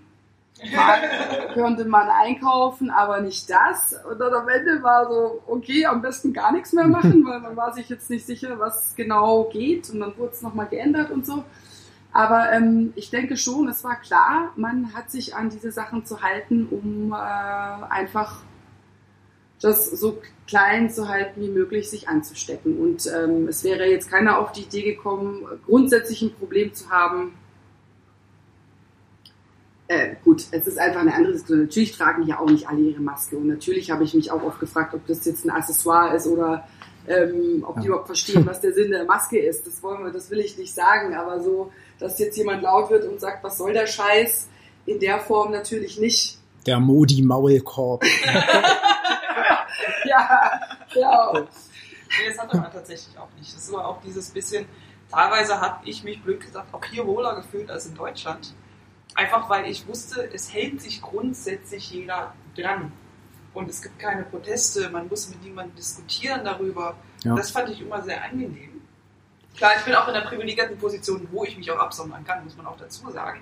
Aber teilweise fand ich es hier einfach wir, wir, wir, waren alle in derselben Situation, ob Deutschland, ob Indien und sonst wo. Wir waren alle mit demselben Virus äh, ja. quasi konfrontiert.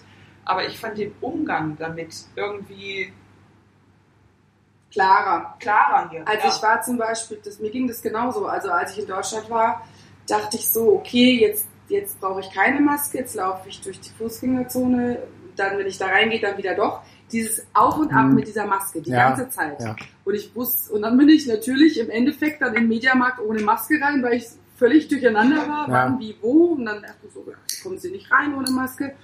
Und dann dachte ich, ja, hier ist es schön einfach. In dem Moment, wo ich die mhm. Tür verlasse, äh, habe ich eine Maske, ich Maske zu tragen, auf. genau, und fertig. Jetzt ja. in der Situation mit der Mutante habe ich sogar zwei Masken auf. Also wenn ich jetzt Uber fahre zum Beispiel oder in mhm. den Aufzügen. Ähm, ja, weil ich denke, da in den Zonen fühle ich mich dann sicherer mit zweien. Ist jetzt vielleicht auch übertrieben, aber es ist jetzt auch eine andere Situation. Aber ich habe immer diese Maske auf. Es ist für mich kein Problem. Und ähm, dann kommt man nach Deutschland und hört nur also dieses, ähm, oh wie furchtbar, jetzt muss ich wieder Maske tragen und oh Gott, jetzt hat der Laden zu und bei uns hatte einfach alles zu. Ja, man hat sich schon gewundert, aber nichtsdestotrotz muss man natürlich auch sagen, jeder jammert in seiner Situation. Also man kann jetzt auch nicht verlangen, dass jetzt äh, jemand in Buxtehude ähm, jeden Tag dankbar ist für seine paar Einschränkungen, weil es in Indien ja viel schlimmer ist. Das muss mhm. man sich ja auch sagen. Also ja. das ist jetzt natürlich für uns relativ einfach äh, zu sagen, was stellen die sich so an? Also hier ist es auf jeden Fall krasser. Nichtsdestotrotz, ähm, zumindest in meinem Freundesbekanntenkreis, die sehen das schon. Die sind natürlich auch durch mich auf dem Laufenden, was ich kann, was ich nicht kann und sind auch geschockt, dass ich jetzt im Prinzip Gut, durch den Wald spazieren kann ich hier eh nicht, weil hier ist kein Wald, aber auch so ähm, bringt mir das jetzt nicht so wahnsinnig viel, durch die Gegend zu laufen und ich darf es halt auch nicht. Und das sind andere Einschränkungen, also wenn man nur noch auf seine vier Wände hm. äh, angewiesen ist. Das ist einfach so. Ja, das, da muss ich recht geben, das war äh, ein Stück weit direkter, der Umgang, finde ich schon. Einfach die klare Ansage, so beim Verlassen des Hauses, Modi, Maulkorb auf und fertig. Und ähm, ich muss aber auch sagen, ich habe mich hier zu keinem Zeitpunkt irgendwie unsicher gefühlt oder dass ich dachte, oh, jetzt könnte ich mich hier anstecken oder so. Klar, man kann diese Hotspots sicherlich finden, dass man irgendwo hingeht, wo es sehr ähm, voll ist, wo viele, wo, wo halt Ansammlung herrscht. Aber so grundsätzlich, ähm, alle finde ich, also soweit ich es einschätzen kann, alle achten schon dann irgendwie, wenn sie einen sehen, auf Abstand und so weiter. Wenn der Mundschutz unter die Nase rutscht, das ihn dann hochziehen und so. Also ich habe zumindest dahingehend noch keine negativen Erfahrungen gemacht. Aber ich muss Sinne. schon sagen, jetzt der Lockdown, der wievielte auch immer, ähm, ist, genau, ist jetzt insofern anders. Also ich finde schon, die Mutante hat es ähm, tatsächlich auch nochmal verändert. Also ich, davor war das schon so, dass man gehört hat, also man wusste natürlich, dass Leute sterben, aber es war irgendwie nicht so nah. Und jetzt seit März Februar. Also ich höre ständig von Leuten aus dem Umfeld, dass, äh, dass jemand an Covid erkrankt ist, auch dass Leute gestorben sind im Familienumfeld äh, und auch eigene Freunde, also Inder, indische Freunde, Covid hatten oder nahe Verwandte hatten, die es hatten. Also es, es kroch dann doch sehr nahe. Auch hier im Haus hatten wir Nachbarn, die Covid hatten, die Wächter hatten. Also es war schon, ähm, es war schon näher dran und äh, es ist nicht so, dass ich ein anderes Leben geführt habe plötzlich, aber es war irgendwie näher dran und insofern auch ähm,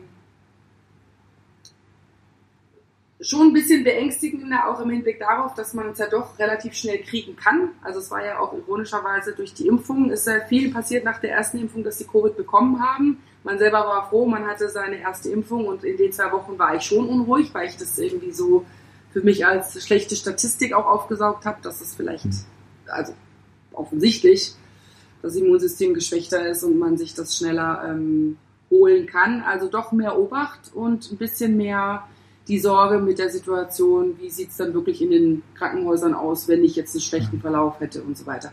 Also nicht so, dass ich mir tagtäglich darüber einen Kopf gemacht habe, aber es hing schon so ein bisschen wie die Angst im Nacken in bestimmten Momenten. Nämlich immer dann, wenn das Telefon klingelte und mir wieder jemand erzählt hat, dass äh, ein Bekannter an Covid erkrankt ist oder eben auch dann gestorben ist. Also das, das ist jetzt schon nochmal ähm, extremer als davor. Wir sind eigentlich gut durch die Zeit gekommen. Ja. Ja, Muss man jetzt auch wirklich mal fairerweise sagen, wir sind, glaube ich, gut durch die ganze Sache durchgeschlittert bisher. Ja, Apropos äh, gut durch die Zeit gekommen, was glaubt ihr denn, wie viel haben wir auf der Uhr bis Ich jetzt? glaube, wir sind über einer Stunde. eine dran, Stunde bestimmt. Wir sind jetzt bei jetzt über 90 Minuten, ole Ach, ole. Ne? Ja. Meine Güte. Oha. Also es läuft gerade die 92. Spielminute. Ja, ja. Naja, dann das, Wir das ist sind- ja auch ein Zeichen vielleicht. Ne? Verlängerung sind wir schon. Ja, Jetzt gehen wir in die Verlängerung. die Verlängerung. Aber die wichtigsten Themen haben wir bestimmt abgegriffen. Wir haben schon einiges jetzt abgegriffen. Folgen draus schneiden, sag ich dir. Und apropos fünf, also besser kann, also danke für diesen wunderbaren Übergang. Ähm, denn wie es sich für einen guten Podcast gehört und auch für diesen hier, ähm, habe ich natürlich fünf schnelle Fragen an vorbereitet. ja, und zwar fangen wir doch einfach mit der ersten Frage an. Ähm, welche App öffnet ihr morgens? Welches ist die erste, die ihr, wenn ihr erwacht und euch den Schlaf aus den Augen reibt, die erste App, die ihr Ich öffnet? glaube, die Tagesschau warum. Ja, das ist löblich. Also das, Ja, ja, das hätte ich jetzt auch gern gesagt. Ähm, ich bin aber ehrlich und es ist dann. Ja, Tinder. ist das- ja, genau. Das Outing. Nein, es ist tatsächlich Instagram. Weiß ich, Ja. ja. es ist so. Ja. Und ich- Bei mir ist es noch. Da ist die Tagesschau Ja. auch dabei. Also ich habe dann so einen ist dabei. rundum, äh, rundüber, rundum, Rundum Überblick, informiert. was passiert bei meinen Freunden, was Ja. passiert auf der Welt. Ja. So. Genau. Sehr gute Reihenfolge. Nee. Wow, tricky hier, diese Fragen. Ja. Die zweite ist gar nicht, obwohl vielleicht auch ein bisschen tricky. Ähm, bei mir ist es, glaube ich, Grinder. Nee, Spaß. Ähm, Ah, ich glaube tatsächlich, ja, was gerade irgendwie in diesen Notifications da, Ja. ne, was ich irgendwie wegarbeiten muss, sei es irgendein Fußballresultat, weil ich das Ende nicht mehr mitbekommen habe wegen Zeitverschiebung und ich dann Ja. schon schlafen war, sei es irgendeine Facebook-Mitteilung, Insta, es ist sehr unterschiedlich. Ähm, aber ich glaube auch Insta oder halt WhatsApp, wenn irgendeine Nachricht Gut. gerade, Also Ne, ich sag so- mal so, wenn da Nachrichten sind, was ja, Ja. tatsächlich meistens ist, ist es Ja. WhatsApp und dann Insta, aber gut. gehört ja eh alles dem Zuckerberg. So, Frage zwei: Welches Land seid ihr? Oder wo, mit welchem, da anders gefragt, mit welchem Land auf dieser Welt würdet ihr euch am ehesten identifizieren, wo ihr sagt, das passt zu mir, das bin ich, das, ich ganz klar. Bei mir Spanien. das habe ich mir Das fast ist, gedacht. Das ist irgendwie hängen geblieben durch mein äh, Erasmus-Jahr. Da bin ich ja da gelandet, habe auch Spanisch studiert und dann hast du dein, das hieß ja immer Sokrates, Erasmus, oder auch manchmal Orgasmus. und ähm, diese Zeit äh, da hat mich sehr geprägt. Und ich bin auch davon nicht mehr ähm, weggekommen. Also das bezieht sich dann wirklich auf die Mentalität, die Sprache, das Essen auch. Also auch meine Küche, wenn ich koche, ist auch gerne mediterran. Und das ist so. Deswegen freue ich mich auch, ähm, dass es jetzt Quito wird, weil ich jeden Tag Spanisch sprechen darf. Und äh, ich fühle mich einfach sehr wohl in der Sprache. Und auch wenn da Südamerika nicht Spanien ist, also ich kenne auch, auch in Hamburg viel mit Argentinos und äh, anderen Südamerikanern zu tun gehabt. Das ist eine Mentalität, Kultur, äh, in der ich mich sehr zu Hause fühle. Ja, Freistaat Sachsen. Nein. also ich würde bei dir was sagen. Ich würde sagen, Say it. Schottland. Danke. Tatsächlich, ja. Also Meine mal- kleine Distel. Das war ein Tätowieren lassen, ohne Scheiß. Ja, was ist aus dem Projekt eigentlich geworden? Genau. Es Ja. hätte eigentlich eine schottische Distel auf deiner Distel. Schulter landen sollen. Ich weiß. Aber hat noch nicht so funktioniert. Nicht so Corona kam dazwischen Ja. vielleicht. Auch immer alles, Ja, immer alles auf Wir Corona schieben. Nee, meine, meine Eltern enterben weiter mich. verfolgt. meine Eltern enterben mich, wenn ich Das bin. war der Plan. ähm, nein, äh, tatsächlich Schottland. Ähm, habe da also gut neun Monate mal ähm, gelebt und das ähm, begleitet mich auch bis heute. Und das ist auch nicht so wirklich, wo ich mich, glaube ich, nicht so identifizieren kann, aber wo ich so gerne nachstrebe. Ähm, was auch sehr viel mit Gastfreundlichkeit, Offenheit, ähm, Direktheit. Ähm, ein wunderschönes Land, eine wirklich super interessante, offene, äh, vielseitige Kultur. Ich hatte Schottland vorher nie so auf dem Schirm, ich war immer so in, in Irland-Richtung, ich wäre auch fast nach Irland gegangen damals, dann wurde es doch Schottland und war auch sehr froh, dass es Schottland geworden ist. Und ähm, ja, ähm, ja, ich fange jetzt nicht an.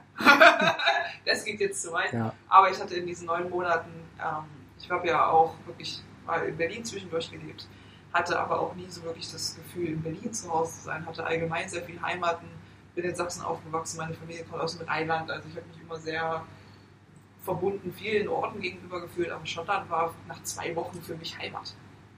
Also es war auch sehr, sehr schwer da wegzugehen. Und ich kann mir das auch immer noch als, als, als Land vorstellen, wo ich mich mal irgendwann mal zurücklasse und niederlasse. Hm. Zurücklasse, zurückziehe und niederlasse. So weiter. Ähm, vielleicht ändert sich das auch noch dadurch, was ich noch für so Länder kennenlerne, aber das hat wirklich neun Monate haben wirklich einen Eindruck hinterlassen. Ja, Wie so eine Also- Schwangerschaft. Wie so eine Schwangerschaft. Wir werden uns wahrscheinlich auch ähm, nicht mehr kreuzen, Ja, arbeitstechnisch. sondern ich gehe weil- sehr weit auseinander. weil die Länderpräferenzen gehen dann doch ähm, in Ja. wirklich völlig konträre Richtung. Klima. Das So Klima, der- äh, Klima. bestimmt schon ziemlich, das, das stimmt. Aber ähm, ja, nee, es ist, äh, also man muss auch sagen, in Spanien war ich ja in Galicien, was ja dann wieder deine Ecke gewesen Ja. wäre. Es hat geregnet, es hat viel geregnet. es war, ich habe mich nicht richtig informiert über diesen Ort, aber nichtsdestotrotz sehr speziell. Da, da hätten wir uns noch treffen können, aber Wir werden uns in Galizien treffen. dann treffen wir uns einfach mal privat in Galicien. Genau. Klassentreffen in Galicien. Genau. Wir sprechen über Mumbai. Ja. In so einer keltischen Ruine. Ja. Guter Plan. Ja. Ich werde dich dran erinnern. So, vielen Dank für die Antwort. Ähm, Was ist denn bei dir? Ich, stelle hier, ich stelle hier die. Ja. Ähm, Ja, ich habe ich hab schon, na was heißt damit gerechnet, aber falls die Gegenfrage kommt, ähm, habe ich über zwei Länder nachgedacht. Ähm, das ist zum einen Schweden, weil mein Vorname daherkommt und weil ich da einen sehr, ja, hängenbleibenden Urlaub hatte. Ähm, das war relativ, ja, kurz nach der Trennung meiner Eltern und ich bin mit meiner Mutter ähm, damals in einem kleinen, sehr kleinen Suzuki, der schon mehrere hundert, na hunderttausende nicht, aber ein paar Kilometer auf der Uhr hatte. Und wir sind dann nach Rügen hoch und dann mit einer Fähre nach Malmö rüber. Und ich war immer Papakind eigentlich vorher, vor der Trennung. Und wir, das war ein richtiger Roadtrip. Also wir haben Elch gesehen, wir, dieses Madonna-Album lief hoch und runter, weil wir nur eine Kassette hatten und kein Radioempfang. Und dann lief immer, ich glaube, es war Take a Bow, dieses Album lief immer hoch und runter. Und irgendwann konnte ich es nicht mehr hören. Und dann, ähm, ja, Serpentin, dann viel Schnee und dann einfach nur die Weite, die dieses Land zu bieten hat. Diese Ruhe und diese Weite, ich habe mich sofort verliebt. Dann diese, ähm, ja, dieses Grün einfach auch und meine Mutter ist gefahren und gefahren und ich hatte, es gab ja noch kein Google Maps oder hier so ein, ich hatte so diesen, heißen Falk, diese Mm, Falk, Falke. Falkpläne oder. Falke, glaube ich, weiß ich nicht. Ja, Diese Falkpläne. Oh Gott, ähm, ja, hier irgendeine Straße, oh Gott, geradeaus und dann müsste da irgendwann was kommen und dann haben wir irgendwo Rast gemacht. Und wie gesagt, immer Papa-Kind und habe dann aber festgestellt, ey, eigentlich die Heldin sitzt hier am Steuer, ne? Mutti ist hier, rockt hier gerade den Laden, ne? Und, und das hat uns irgendwie zusammengebracht auch, glaube ich. Und das werde ich immer mit Schweden verbinden und deswegen ist das ein Land, was ich immer irgendwie, also natürlich auch, weil, ne, Natur. Volvo, Volvo, Ikea, es ist ja irgendwie was Cooles auch. Ne? Ja, Ja, aber dafür steht Schweden, hier und so. Ähm, aber, aber mein Herz sagt dann irgendwie, also das wäre so aus dem Bauch, wäre so Schweden, aber mein Herz sagt irgendwie Irland. Mhm. Ähm, Auch wenn ich nur zwei Wochen da war, in Dann einem Mai. Dann könnte ich auch dahin kommen. Ja.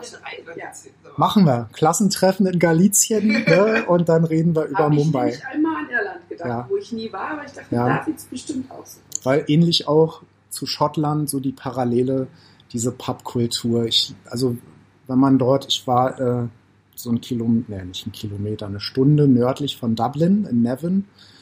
Und äh, da war erstmal der Kirchgang sonntags und danach ins Pub. Ne? Und alle in ihren schwarzen Anzügen und alle waren fein hergerichtet. Und dann kam da ein Guinness nach dem anderen und ein Pale Ale und hast du nicht gesehen oder ein Lunchtime und und diese Herzlichkeit, ich wurde da auf ein Barbecue eingeladen und diese Mhm. Offenheit und dann habe ich gesagt, boah, ich hätte gern so ein Guinness-Glas zu dem, zu dem Barmann dort und dann ging der nach hinten, auf einmal klirrte das Glas so, ich, was macht der denn jetzt da hinten? Und dann kam der mit so einem großen Beutel wieder nach vorne, hier dein Glas. Und dann waren da irgendwie sieben Gläser drin.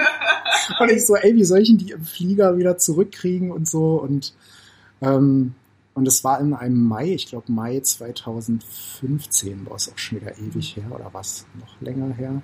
Auf jeden Fall im Mai. Und war zwei Wochen da und es war durchgehend sonnig, ähm, was für Irland im Mai eigentlich ungewöhnlich Ja. ist. Und die Sonne schien und dieses satte Grün einfach überall. Diese Schafweiden und alles. Und das war, oh, Jetzt musst Willst du du was sagen? Zocken ja, und dann musst du dir das DLC holen ja, und dann, das ist okay. Übers Okay, Zocken mal. können wir auch nochmal einen Podcast DLC aufnehmen. Da bin ich dann of raus. Da ist Sandra da raus. Wir machen dann einen Podcast über Musik und über Genau. Elvis Ja. über Bowie und so. Äh, Ähm, äh, Das sind dann die. Special. Aber das, das blieb so bei mir hängen. Und dann halt ne, diese schöne Zeit, dieses sommerliche Wetter, 24 Grad und mein Gastgeber, bei dem ich da gepennt habe, der hat mir am Ende dann so eine Irland-Regenjacke geschenkt und hat gesagt, du hast Sonne in unser Leben gebracht. Und deswegen brauchen wir diese Regenjacke nicht mehr und hat mir die dann geschenkt und deswegen, das bleibt irgendwie hängen.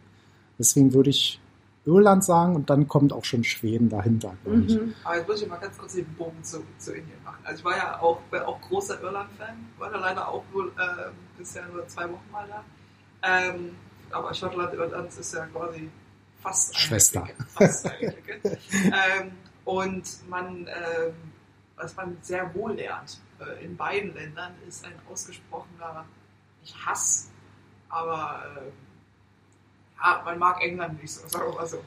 Man, Ja. äh, man hat da auf die Engländer schon ein, ein, hegt einen gewissen Groll oder man kriegt ihn auch so mit, selbst wenn man da selber historisch nicht viel mit zu tun hat, kriegt man das schon mit und übernimmt das auch so.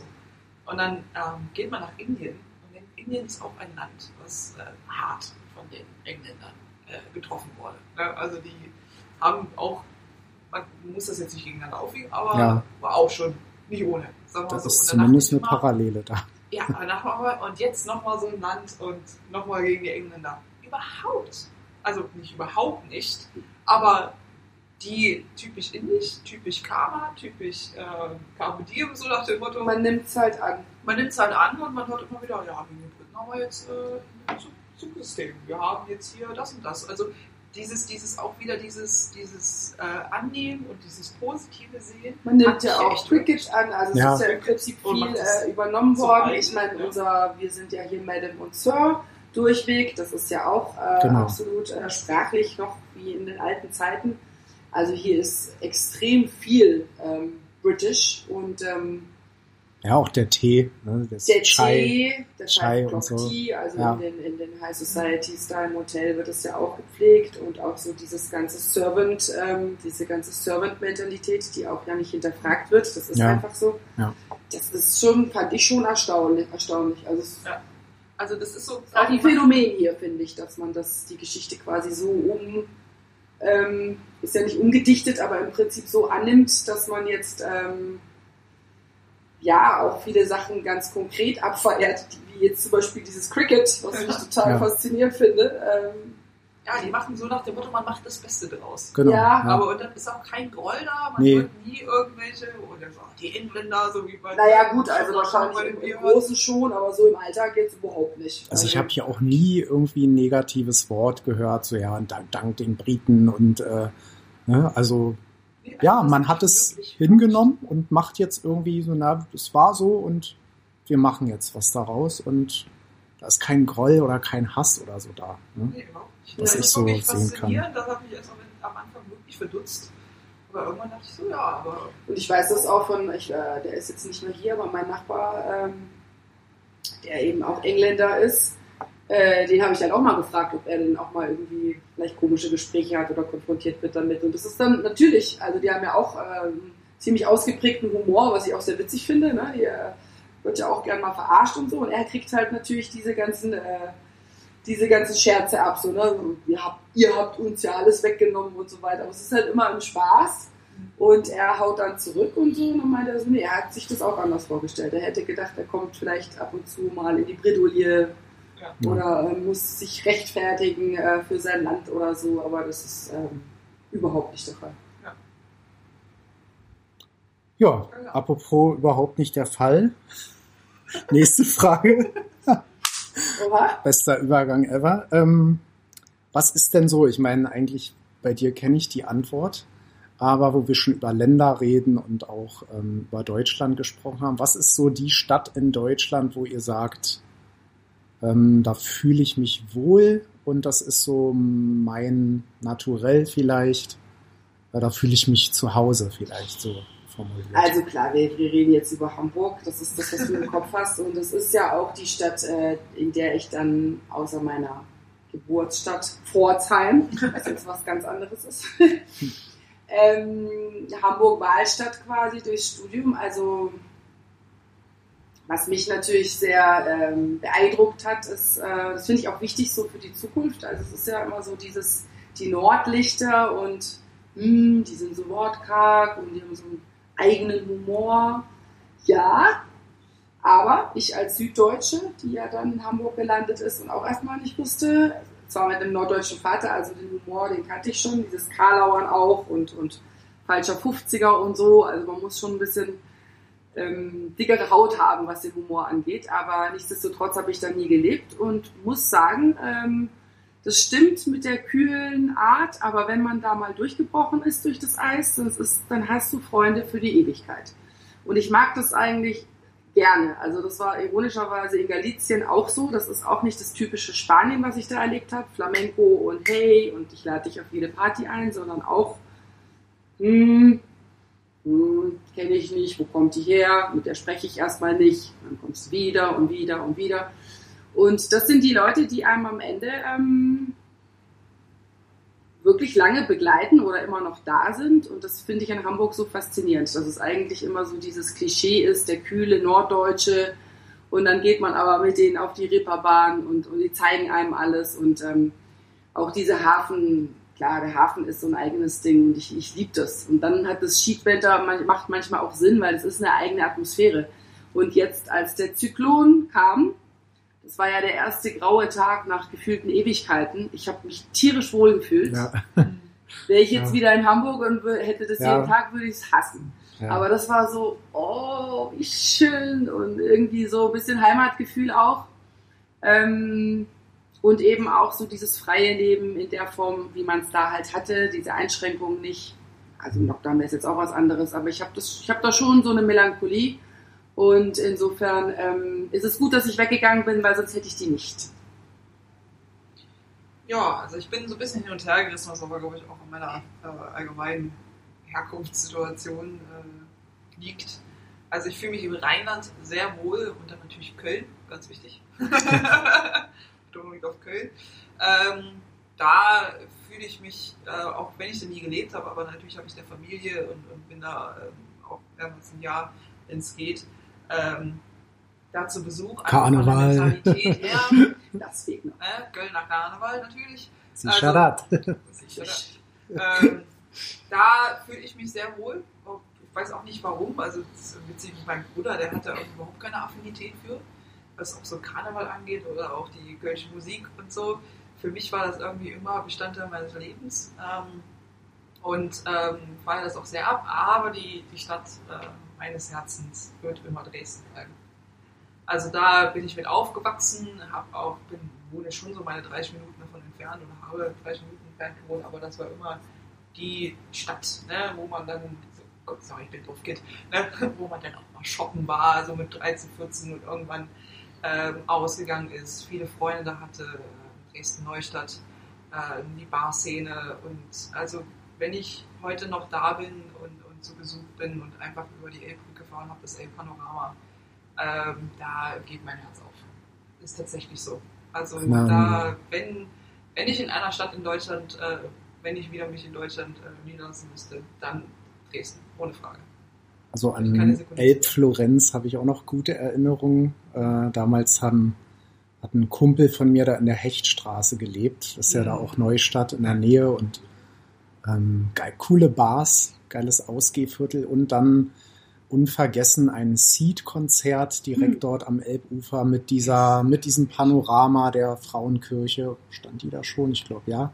Und dem Zwinger und so weiter. Das war schon Porno, also muss ich also, echt sagen. Alle meine, meine vier, fünf Ärztekonzerte, die ich gemacht habe, alle am Elbe. alle dort und das ist die beste Location.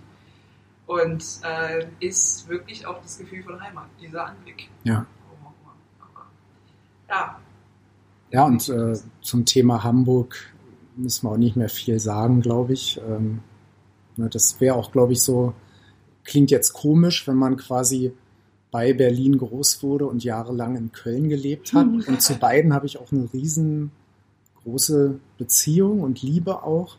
Aber Hamburg ist so diese Stadt, wo ich sage, da muss ich im Jahr mal hin. Da muss ich einfach mal hin. Und weil ich es liebe, da unten auch am Hafen zu sitzen, dann esse ich da ein Fischbrötchen und trinke meine Astra-Knolle und guck dann diesen Raddampfern zu, wie sie da über die Elbe schippern und, und lauf dann hoch dann Richtung Davidwache und guck einfach ein bisschen über die Reeperbahn, Schanzenviertel da kannst hoch. halt Und machen.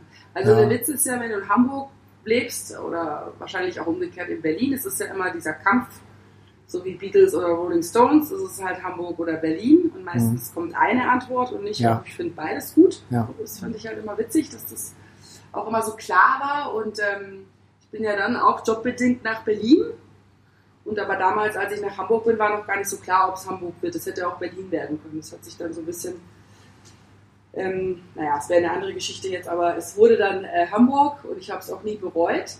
Aber ähm, als ich dann tatsächlich in Berlin dann gelebt habe, es war dann auch nur ein Jahr, bevor es ins Ausland ging, war ich froh, Hamburg gehabt zu haben. Aber ich würde so sagen, der, der große Unterschied ist, also ich finde beide Städte bunt und ich würde auch sagen, dass Berlin ein bisschen offener noch ist und ähm, dass man auf jeden Fall auch noch mehr sich austoben kann in allen Bereichen. Das schon, da ist Hamburg schon, glaube ich, eher erstmal ähm, schwierig, jetzt gerade so für Zugezogene. Wie gesagt, ich habe es dann anders erlebt. Aber ähm, es hat für mich äh, diesen Kleinstadtcharakter. Also ich habe ja in Altona Ottensen gewohnt und ähm, dann ging es in die Schanze, das war dann so eine Straße weitergefühlt, je nachdem, wo man Ja. war.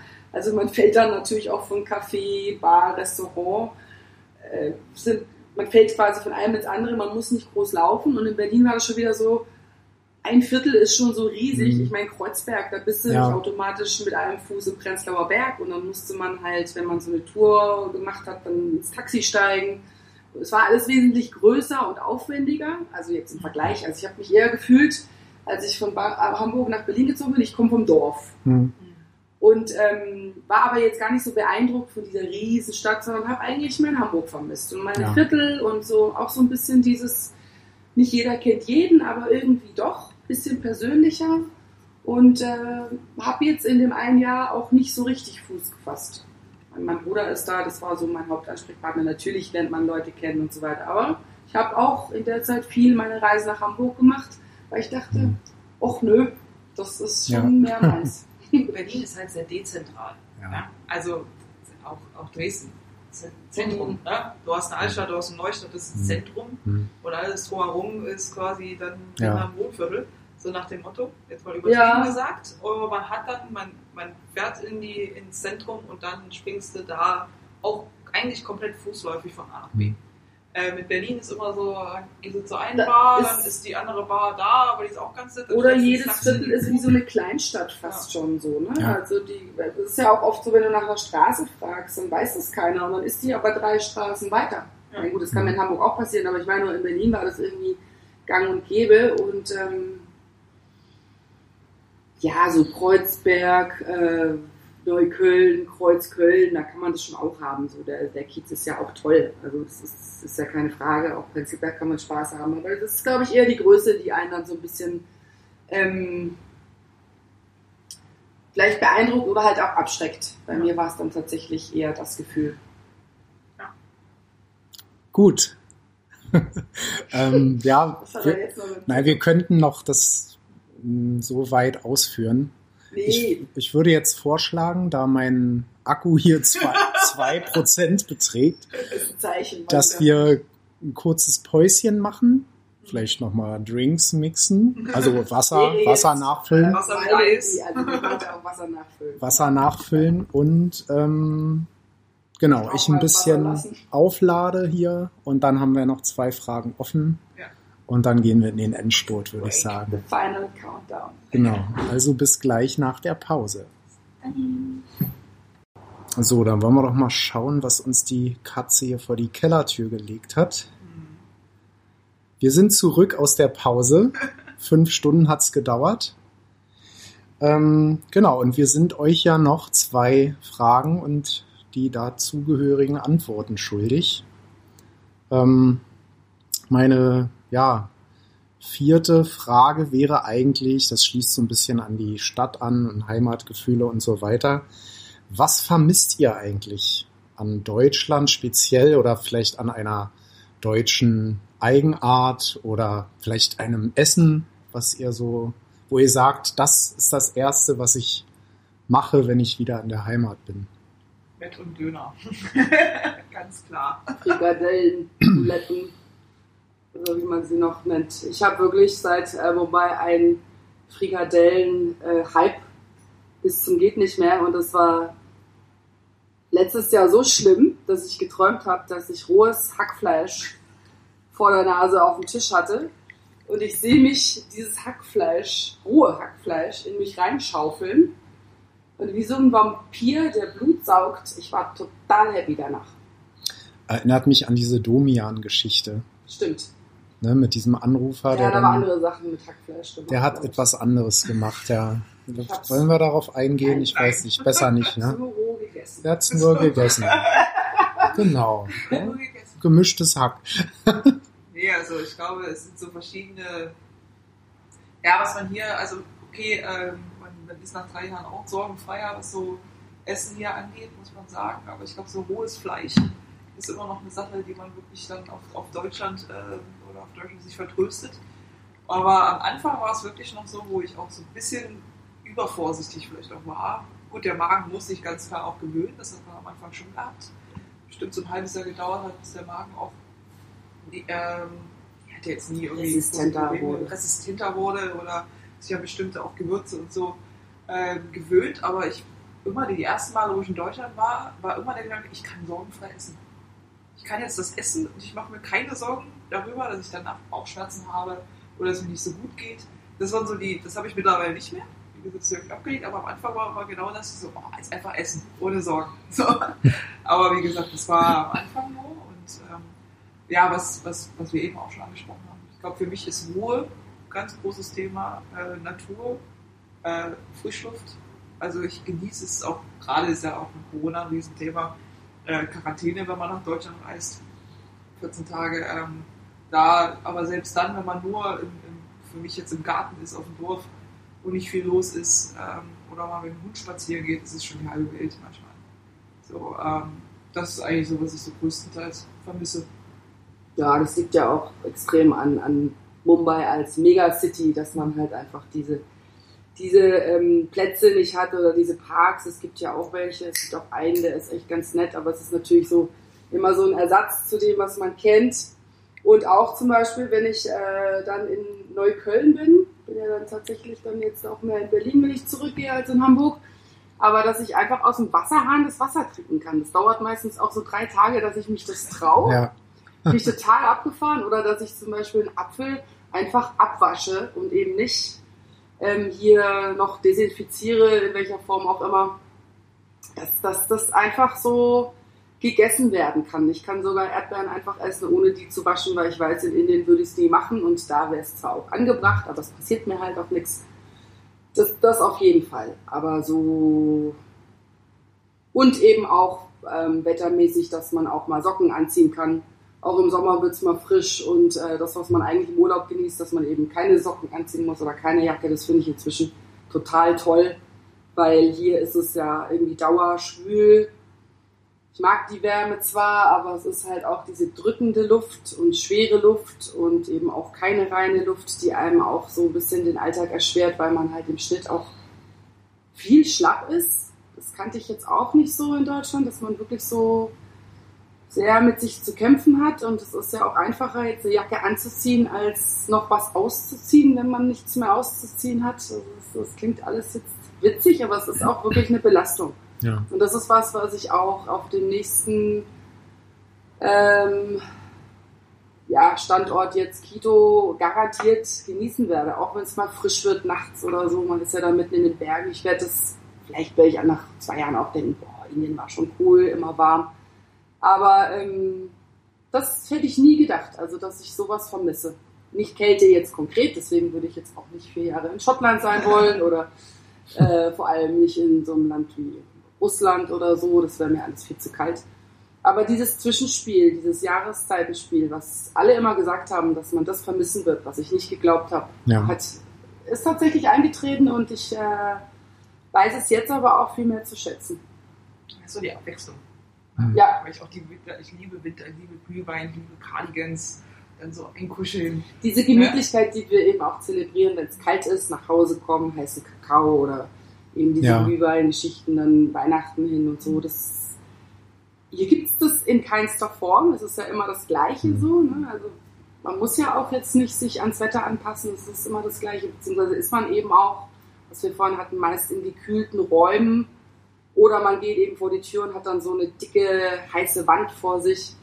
Aber ähm, auch der Monsun, ich sag mal, da regnet es jetzt viel, aber es ist jetzt auch nicht wirklich eine Abwechslung, es ist trotzdem warm. Ähm, es ändert sich jetzt auch Mhm. nichts am Leben, dass man jetzt im Monsun was anderes macht, außer dass man vielleicht noch weniger rausgeht, wenn es richtig schüttet. Also das, das ähm, finde ich auch schön, dass man das, was man eigentlich zu Hause immer so ein bisschen verflucht hat, Kälte und weiß ich nicht, Regen oder so, das hat jetzt einen ganz anderen Touch. Ja, was ich auch immer komisch finde, ist Weihnachten. Weihnachten Ja, Es kommt halt kein Weihnachtsgefühl. Ja, klar, es gibt schon eine große Population an Christen hier, gerade so ein bisschen im Norden der Stadt, äh, wo dann auch so ein bisschen dieses Weihnachtsfeeling aufkommen könnte. Aber ich finde, grundsätzlich hat man dieses Gefühl von Weihnachten, dieses Advent und dann geht es auf Weihnachten zu, es wird kälter ne, und äh, Lichter und äh, eine Adventsgrenze, was auch immer. Das hat man irgendwie nicht. Und ich fand es im ersten Jahr echt komisch, weil ich weiß noch, im ersten Advent waren wir auf Goa. ja. Und es war erster Advent und du lagst am Strand und hast so, ja, Wobei ich das auch cool fand, weil das habe ich mir immer gewünscht, auch mal Weihnachten in warmen Gefilden zu sein. Aber als ich dann auch wirklich hier einmal gefeiert habe, weil ich ja auch Familie hier hatte, da habe ich tatsächlich so einen also Baum habe ich ja hier nicht gekriegt, so einen Plastikbaum, da habe ich dann einen Ast abgezackt und habe dann so Weihnachtsdeko gemacht, damit es so ein bisschen nach Weihnachten aussieht. Ich hatte auch Lebkuchen bestellt und all die Sachen und es ist, es ist dann so auf Krampf Weihnachten nachspielen. Das war irgendwie egal, aber zum Beispiel ähm, meine Mutter, mein Bruder fanden es super, dass es mal ein anderes Weihnachten ist und das haben wir auch trotzdem alles sehr genossen. Aber da brauche ich dann auch tatsächlich den Weihnachtsbaum nicht und die, den Lebkuchen nicht und es ist dann einfach so, ähm, man weiß, es ist Weihnachten und es war dann Gott sei Dank eben auch dieses Familienleben, was ich eigentlich Weihnachten am meisten brauche. Ja. Aber dieses ganze Drumrum, Weihnachtsmärkte oder so, ist ja auch utopisch gut in den Hotels, dann stellen die auch ähm, bunt geschmückte Weihnachtsbäume auf, aber den kann ich mir auch zehn Minuten angucken, da passiert nichts in Richtung Ja. Weihnachtsfeeling. Das äh, Ja. muss man dann hier auch nicht so nachspielen, finde ich. Also das äh, brauche ich dann zum Mhm. Beispiel nicht. Da bräuchte ich das ganze Paket. Ja, stimmt. Ich weiß nur noch, dass ich kurz, kurz vor, bevor ich ausgereist bin, zum ersten Weihnachten nach Hause, äh, war ich äh, noch mal für zwei Abende davor oder so bei einem Kumpel. Ähm, und der, ich habe auch so ein bisschen irgendwie so, ja, ist komisch, so, ne? ohne dieses Weihnachtsgefühl. Man weiß, man fliegt jetzt nach Hause, in drei Tagen ist gefühlt Weihnachten, aber du bist doch gar nicht in der Stimmung. So. Und dann hat er halt, äh, er war noch irgendwie noch nicht da, aber ich bin halt schon rein. Und er hat dann so ganz blöd über YouTube so ein Lagerfeuer, ab, also so ein Kaminfeuer ablaufen lassen. Weihnachtsmusik im Hintergrund, aber gut, das muss Frank Sinatra sein. Ne? Und dann halt so wie so ein Whisky dahingestellt. Und ich habe fast angefangen zu heulen, weil Mhm. das so voll konfrontiert damit war. Und dachte so, ja, jetzt ist Weihnachten. Du wirst lachen, aber ich bin auch so ein Typ, der auf seinem Smart TV äh, über YouTube so ein, so ein Feuerchen laufen lässt, weil, Hm.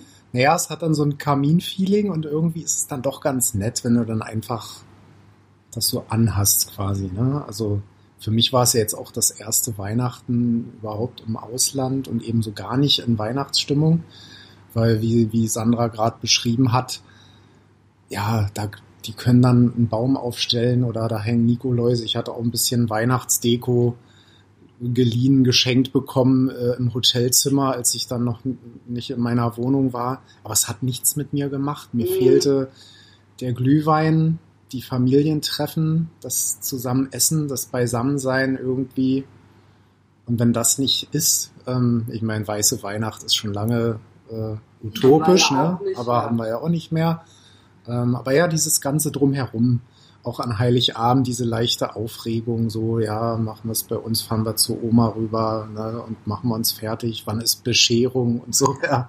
Weil wir immer sagen, wir schenken uns nichts jedes Jahr und dann kommen auf einmal diese äh, Ich habe aber trotzdem ja. eine Tradition beibehalten. Ich habe ja meine Elvis Weihnachts ähm, CD tatsächlich noch. Also die lege ich dann auch tatsächlich ein.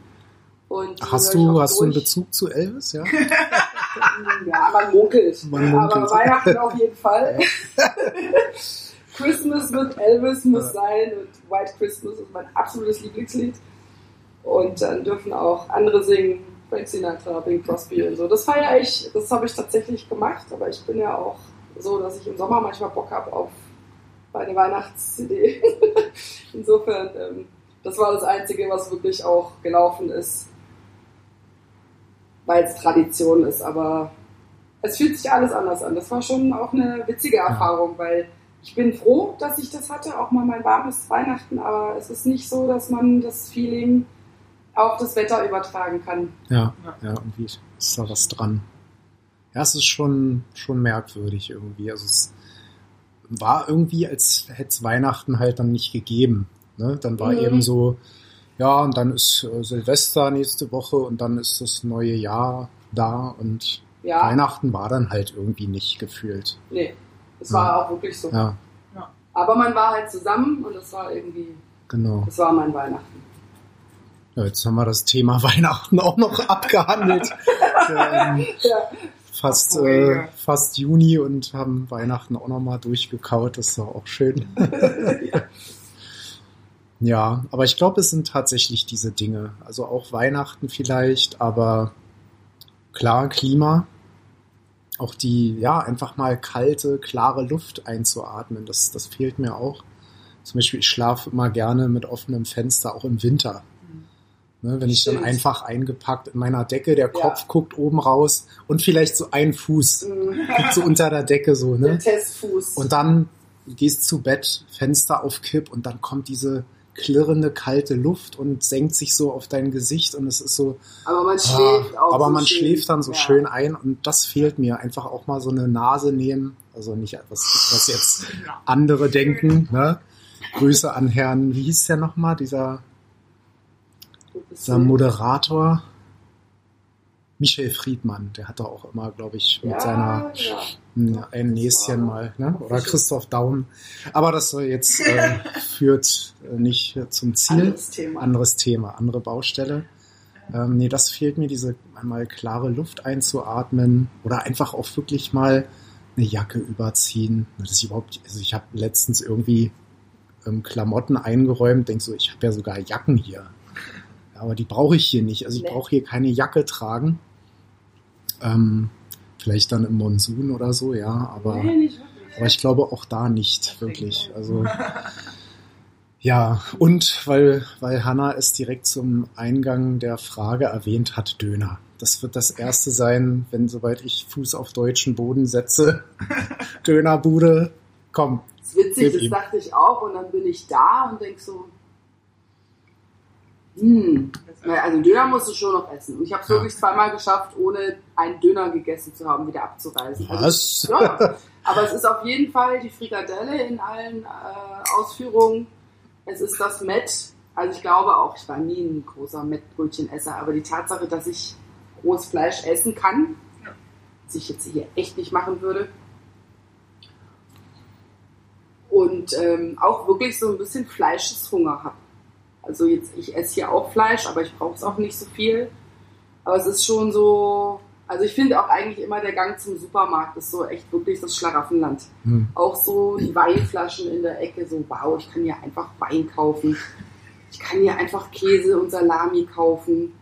So, ähm, ich kann auch alles in einem Laden kaufen. Ich muss nicht zu dem Baller gehen und zu Ja. dem und da muss ich das bestellen und da das. Also ich kann einen Einkauf komplett mit Genau. einem Einkauf quasi äh, eine Woche ähm, davon leben, ohne jetzt in zehn anderen Läden gewesen zu sein oder wie hier. Es ist, es ist ja auch Gewohnheit, mich stört es ja auch überhaupt nicht mehr. Ne? Aber es ist Mhm. halt ähm, der Wahnsinn, was wir für ein Angebot haben und, und äh, wie einfach uns das auch gemacht wird. Ja. Und wie nah auch alles ist. Also hier ist es ja auch immer so, gut, du hast da jetzt einen Supermarkt direkt im Haus, mehr oder weniger. Ähm, ich kann jetzt nur noch bestellen, weil durch den Lockdown ja auch vieles dicht gemacht hat, auch hier der lokale Supermarkt. Und es ist ein anderes Feeling. Also ich vermisse es auch jetzt in diesem Lockdown, in dem man sich jetzt wirklich das auch spart, ähm, in die Supermärkte zu gehen, damit man eben der Ansteckungsgefahr ein bisschen aus dem Weg geht. Aber es ist ja irgendwo auch ein Highlight gewesen, weil ja eh nicht mehr viel ging, dass man halt mal nach dem Job noch einkaufen gegangen ist und dann Mhm. erst nach Hause und nicht jetzt direkt nach Hause.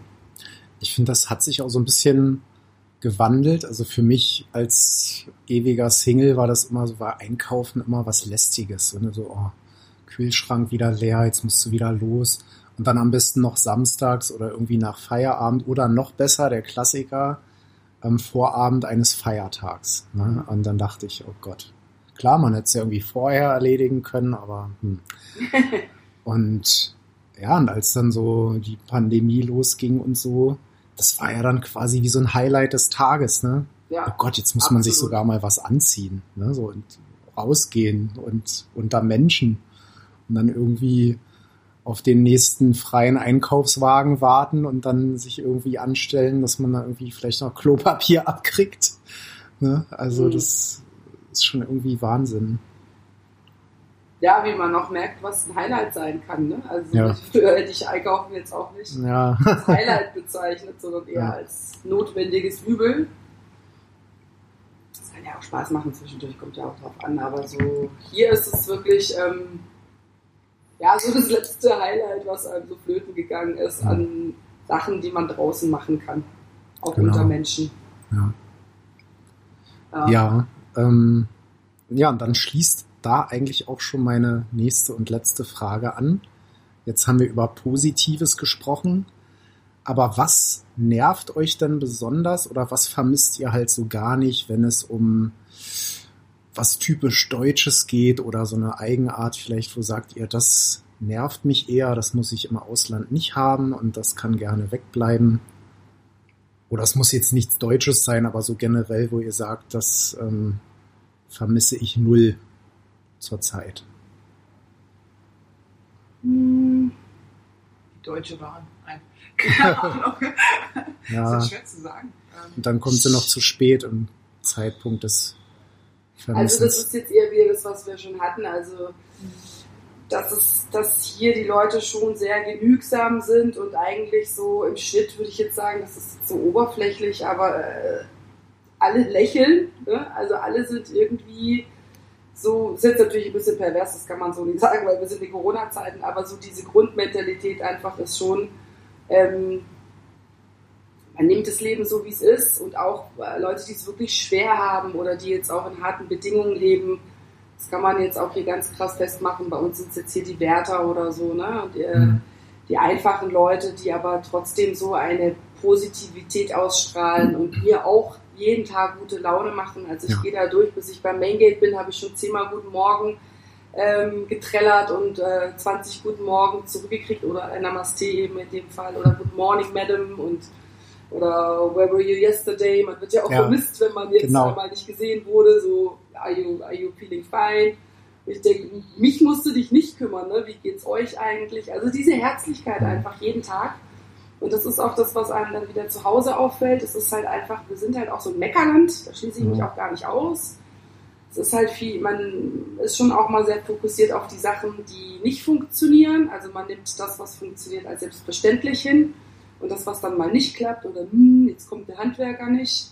So, wir haben 13 Uhr ausgemacht, jetzt ist Ja. 13.15 Uhr. Hier freue ich mich, wenn er überhaupt kommt. Richtig, ja. Ja, also weiß auch, dass Ja. er vielleicht nicht kommt und Ja. äh, kann ihn auch zehnmal anrufen und sagt, yes, madam, I'm coming in five minutes and he never comes. Und das äh, vermisse ich nicht. Also dieses, ich glaube, ich bin dann auch wieder genau in dem System Mhm. und bin dann auch wieder genau die, die sich dann auch aufregt, wenn jemand äh, oder eine Bestellung nicht kommt oder so. Und hier kann ich viele Sachen viel lockerer nehmen. Erstens, weil ich keine Chance habe. Oder ich reg mich halt die ganze Zeit auf. Und einfach, weil ich mir es auch abgeguckt habe. Dass das einfach auch anders geht und, und äh, man eigentlich sich nur noch über die Sachen aufregen will, die wirklich und soll, die wirklich schlimm sind. Das, ähm, Ja. das ist eigentlich ein Prozess, den ich hoffentlich auch behalte. So, So, Dara Singh möchte jetzt, auch Jetzt. mal was sagen. bekomme ich hier Besuch. Hallo Dara. Scheiße langweilig. Ist dir langweilig, Hier, ja? die ganze Ist Zeit langweilig? ja. ja, er will jetzt mitmischen. Ja. Sag doch auch mal was dazu. Ja. Ja, ich glaube, da kann ich mich Sandra auch noch anschließen. Aber ich glaube auch, weil man so weit weg ist, ähm, sieht man meistens nur das Gute und das, was man vermisst. Ich glaube, wenn man jetzt äh, wieder länger in Deutschland wäre, würde man, glaube ich, dann wieder auf die Dinge wo man sagt, oh, das, das nervt mich jetzt wieder oder das war da irgendwie angenehmer. Vielleicht würde ich denken, in Indien hätte ich mich jetzt nicht drüber aufgeregt, aber das, das heißt jetzt, ist das wirklich, glaube ich, auch da, wo man ist. Man ist dann vielleicht auch anders oder man äh, nimmt auch Sachen an, aber selbst das finde ich gut. Also, dass man halt sich auch, man entdeckt ja auch an sich selber, dass da noch Potenzial ist. Also bei mir vor allem, ich würde nicht Geduld als meine Stärke ähm, bezeichnen, aber hier habe ich schon bemerkt, also bin geduldiger, als ich jemals war oder bin es geworden, keine Ahnung. Ich hoffe, es bleibt auch ein bisschen so. Und es bringt einen ja auch weiter. Genau. Das, ja, das habe ich an mir auch festgestellt, diese Geduld. Also ist auch nicht mein zweiter Vorname. ähm, und mittlerweile, ja, hatten wir vorhin auch das Thema, wenn das Internet dann mal einfach nicht geht. Ja, in Deutschland hätte ich gesagt, Mann, ey, das gibt's doch gerade nicht und ich zahle doch monatlich dafür, warum läuft das jetzt nicht? Naja, dann nehme ich mir ein Buch in die Hand, setze mich in eine nette Ecke oder ans Wasser runter und dann lese ich ein bisschen, gehe wieder hoch und dann läuft's halt irgendwann wieder. Ne? Und so diese Genügsamkeit, sich das einfach damit abzufinden, dass jetzt gerade mal was nicht geht oder etwas länger dauert. Und das kann man hier, glaube ich, sehr schnell. Huch. Ich krieg hier schon wieder Besuch. Ich krieg hier äh, Besuch. Nein. Ähm, wo war ich jetzt? Ja, dass man auch Ja. einen Plan B sucht. Also statt Richtig. sich jetzt aufzuregen. Also ich sage jetzt, weil wir jetzt hier auch sitzen, ist es auch eigentlich ein gutes Beispiel. Also jetzt keine AC funktioniert mehr, also nur noch im Hauptraum, aber nicht mehr in den Schlafzimmern. Deswegen habe ich mein Bett mal kurz äh, mit Hannas Hilfe ins Wohnzimmer katapultiert. So.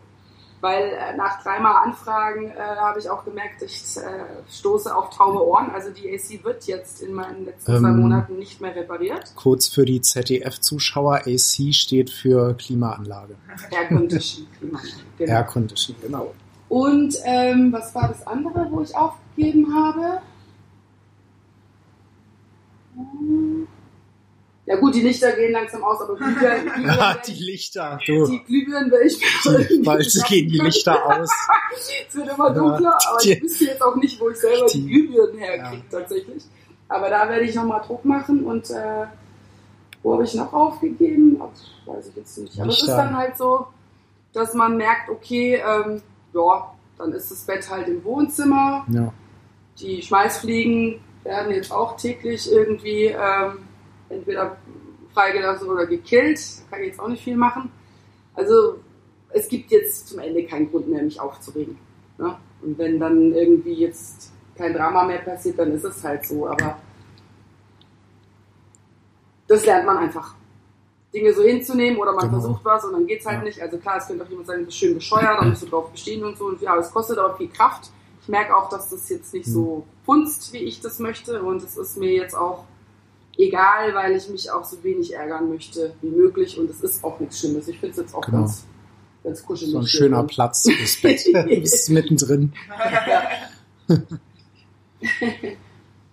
Ja, ich glaube, was man vielleicht abschließend sagen kann, ähm, wenn man im Ausland lebt, man lernt, glaube ich, am meisten über sich selbst. Also was man imstande ist, vielleicht auszureizen oder was man nicht für möglich gehalten hat. Oder wo die Grenzen sitzen. Genau. wo du sagst, Ja, die da- da Grenzen kann ein bisschen verschieben. Nicht, ähm, Ja, Da, da habe ich äh, nicht die Flexibilität oder die Toleranz oder die Geduld. Ja, das muss man halt aus, rausfinden. Also ich meine, ich meine, wir stehen jetzt wieder vor einem Umzug. Wir stehen wieder vor einem neuen Land, einer neuen Stadt und man hat, man macht sich eigentlich fast dieselben Sorgen wie vor der Zeit, wo man nach Indien gekommen ist. Ne? Es ist wieder okay, neu, komplett So, wieder einfach allein auf sich Ein gestellt. Riesenberg erstmal, dass, dass man das Ja. alles hinter sich gebracht hat. So, aber man, man kommt da auch durch. Ich meine, wir, wir sind Ja. nach Indien umgezogen und ich habe ja vorher wirklich, war nie außerhalb Europa und habe jetzt auch keinen großen internationalen Umzug hinter mir. Und äh, dass man einfach am Ende merkt, nee, man kann das. Ne? Und äh, ich meine, ich bin jetzt 24 Jahre alt, wo ich angekommen bin, war ich 21. 21. Ähm, sie werden so schnell erwachsen. ähm, dass man halt wirklich Ja, ähm, dass man halt einfach merkt, nee, man, man kann das. Ne? Man macht sich vorher so viele Sorgen und dann klappt das und kriegt man das hin. Ähm, und ähm, wie gesagt, man macht sich immer wieder dieselben Sorgen, aber das Schöne ist wirklich zu sehen, nee, man kriegt das alles hin. Man Ja. schafft das. Ja. Ähm, Ja. Man braucht viel Geduld, viel, viel Kraft, viel Energie, aber am Ende ähm, läuft alles. Ja, und auch immer dieses, ähm, wir haben ja auch Yoga betrieben. Also will jetzt, ich will jetzt nicht behaupten, dass ich zum Yogi geworden bin. Aber also körperlich vor allem nicht. Also ich kann jetzt immer noch keinen Schlangentanz hinlegen. Aber mental hat es mir schon auch viel gebracht, weil ähm, ich weiß es vom Tauchen auch. Also wenn man richtig atmet oder bewusst atmet, dann passiert einiges im Körper. Und dieses lange Ausatmen, das bringt einen ja auch automatisch runter. Das muss man aber auch wirklich mal so versuchen, wenn man richtig äh, unter Strom ist, das zu machen. Und es ist wirklich der direkte äh, Effekt. Und ähm, das hilft mir dann im Moment immer sehr. So dieses. Wir haben jetzt natürlich durch Yoga auch noch so bestimmte Sachen zusätzlich gelernt. Das würde jetzt zu weit gehen, aber man kann sich helfen. Und das sind Sachen, die machen die Inder automatisch. Die machen das im Alltag. Dieses Surya Namaskar, der Morgengruß und so. Ja.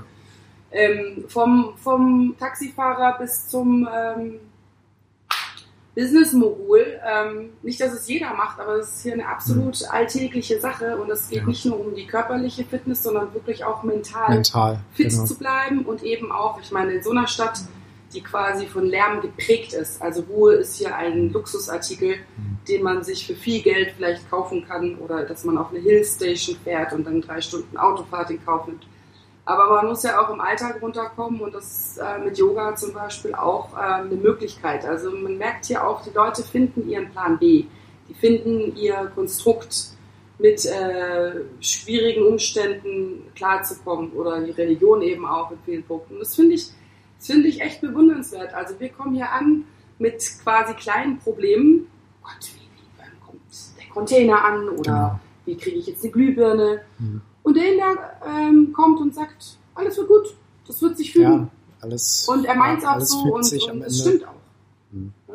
Der regt sich jetzt nicht mit uns auf, wie es jetzt die deutsche Freundin machen würde. Und Ja. so, ja, geht ja gar nicht. Mhm. Wieso, wie, wieso ist es hier so schwierig mit den Glühbirnen Mhm. und so und du Arme? So, nö, das mach mal, komm mal klar, das läuft schon. Ja, auch mit der Wohnungssuche beispielsweise, das zog sich ja dann auch.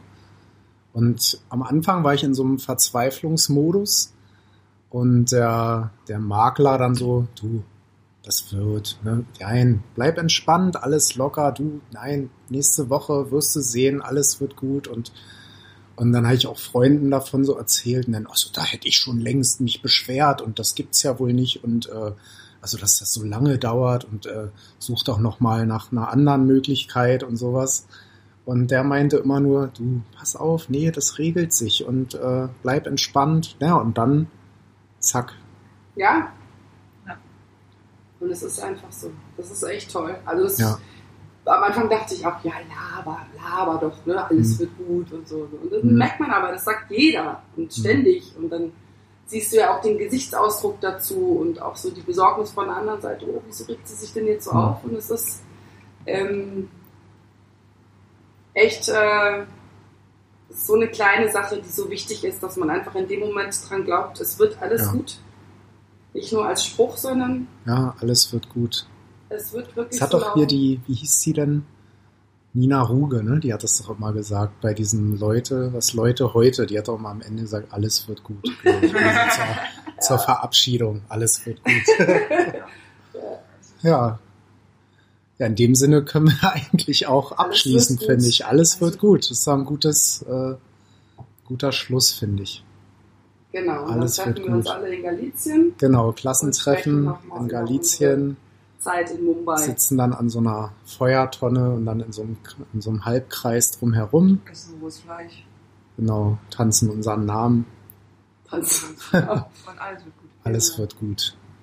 Ja, in dem Sinne möchte ich euch herzlich danken, dass ihr euch die Zeit genommen habt, äh, den Raum gestellt habt und dass wir jetzt doch auch noch die Technik bereit hatten, um aufzunehmen ja, und ähm, dass wir auch Wasser hatten während der Aufnahme zum ich Trinken und genau. Ja, vielen Dank. vielen Dank an dich. Sehr gerne. Hat Spaß gemacht. Bis zur nächsten Folge, wenn ihr wieder Lust habt. Dann knacken wir auch die sechs Stunden. Wir Ja. sind jetzt Es war ja tatsächlich, nur ein Aufwärmen heute. wir haben jetzt tatsächlich Teil fast eins. die zweieinhalb Stunden geschafft.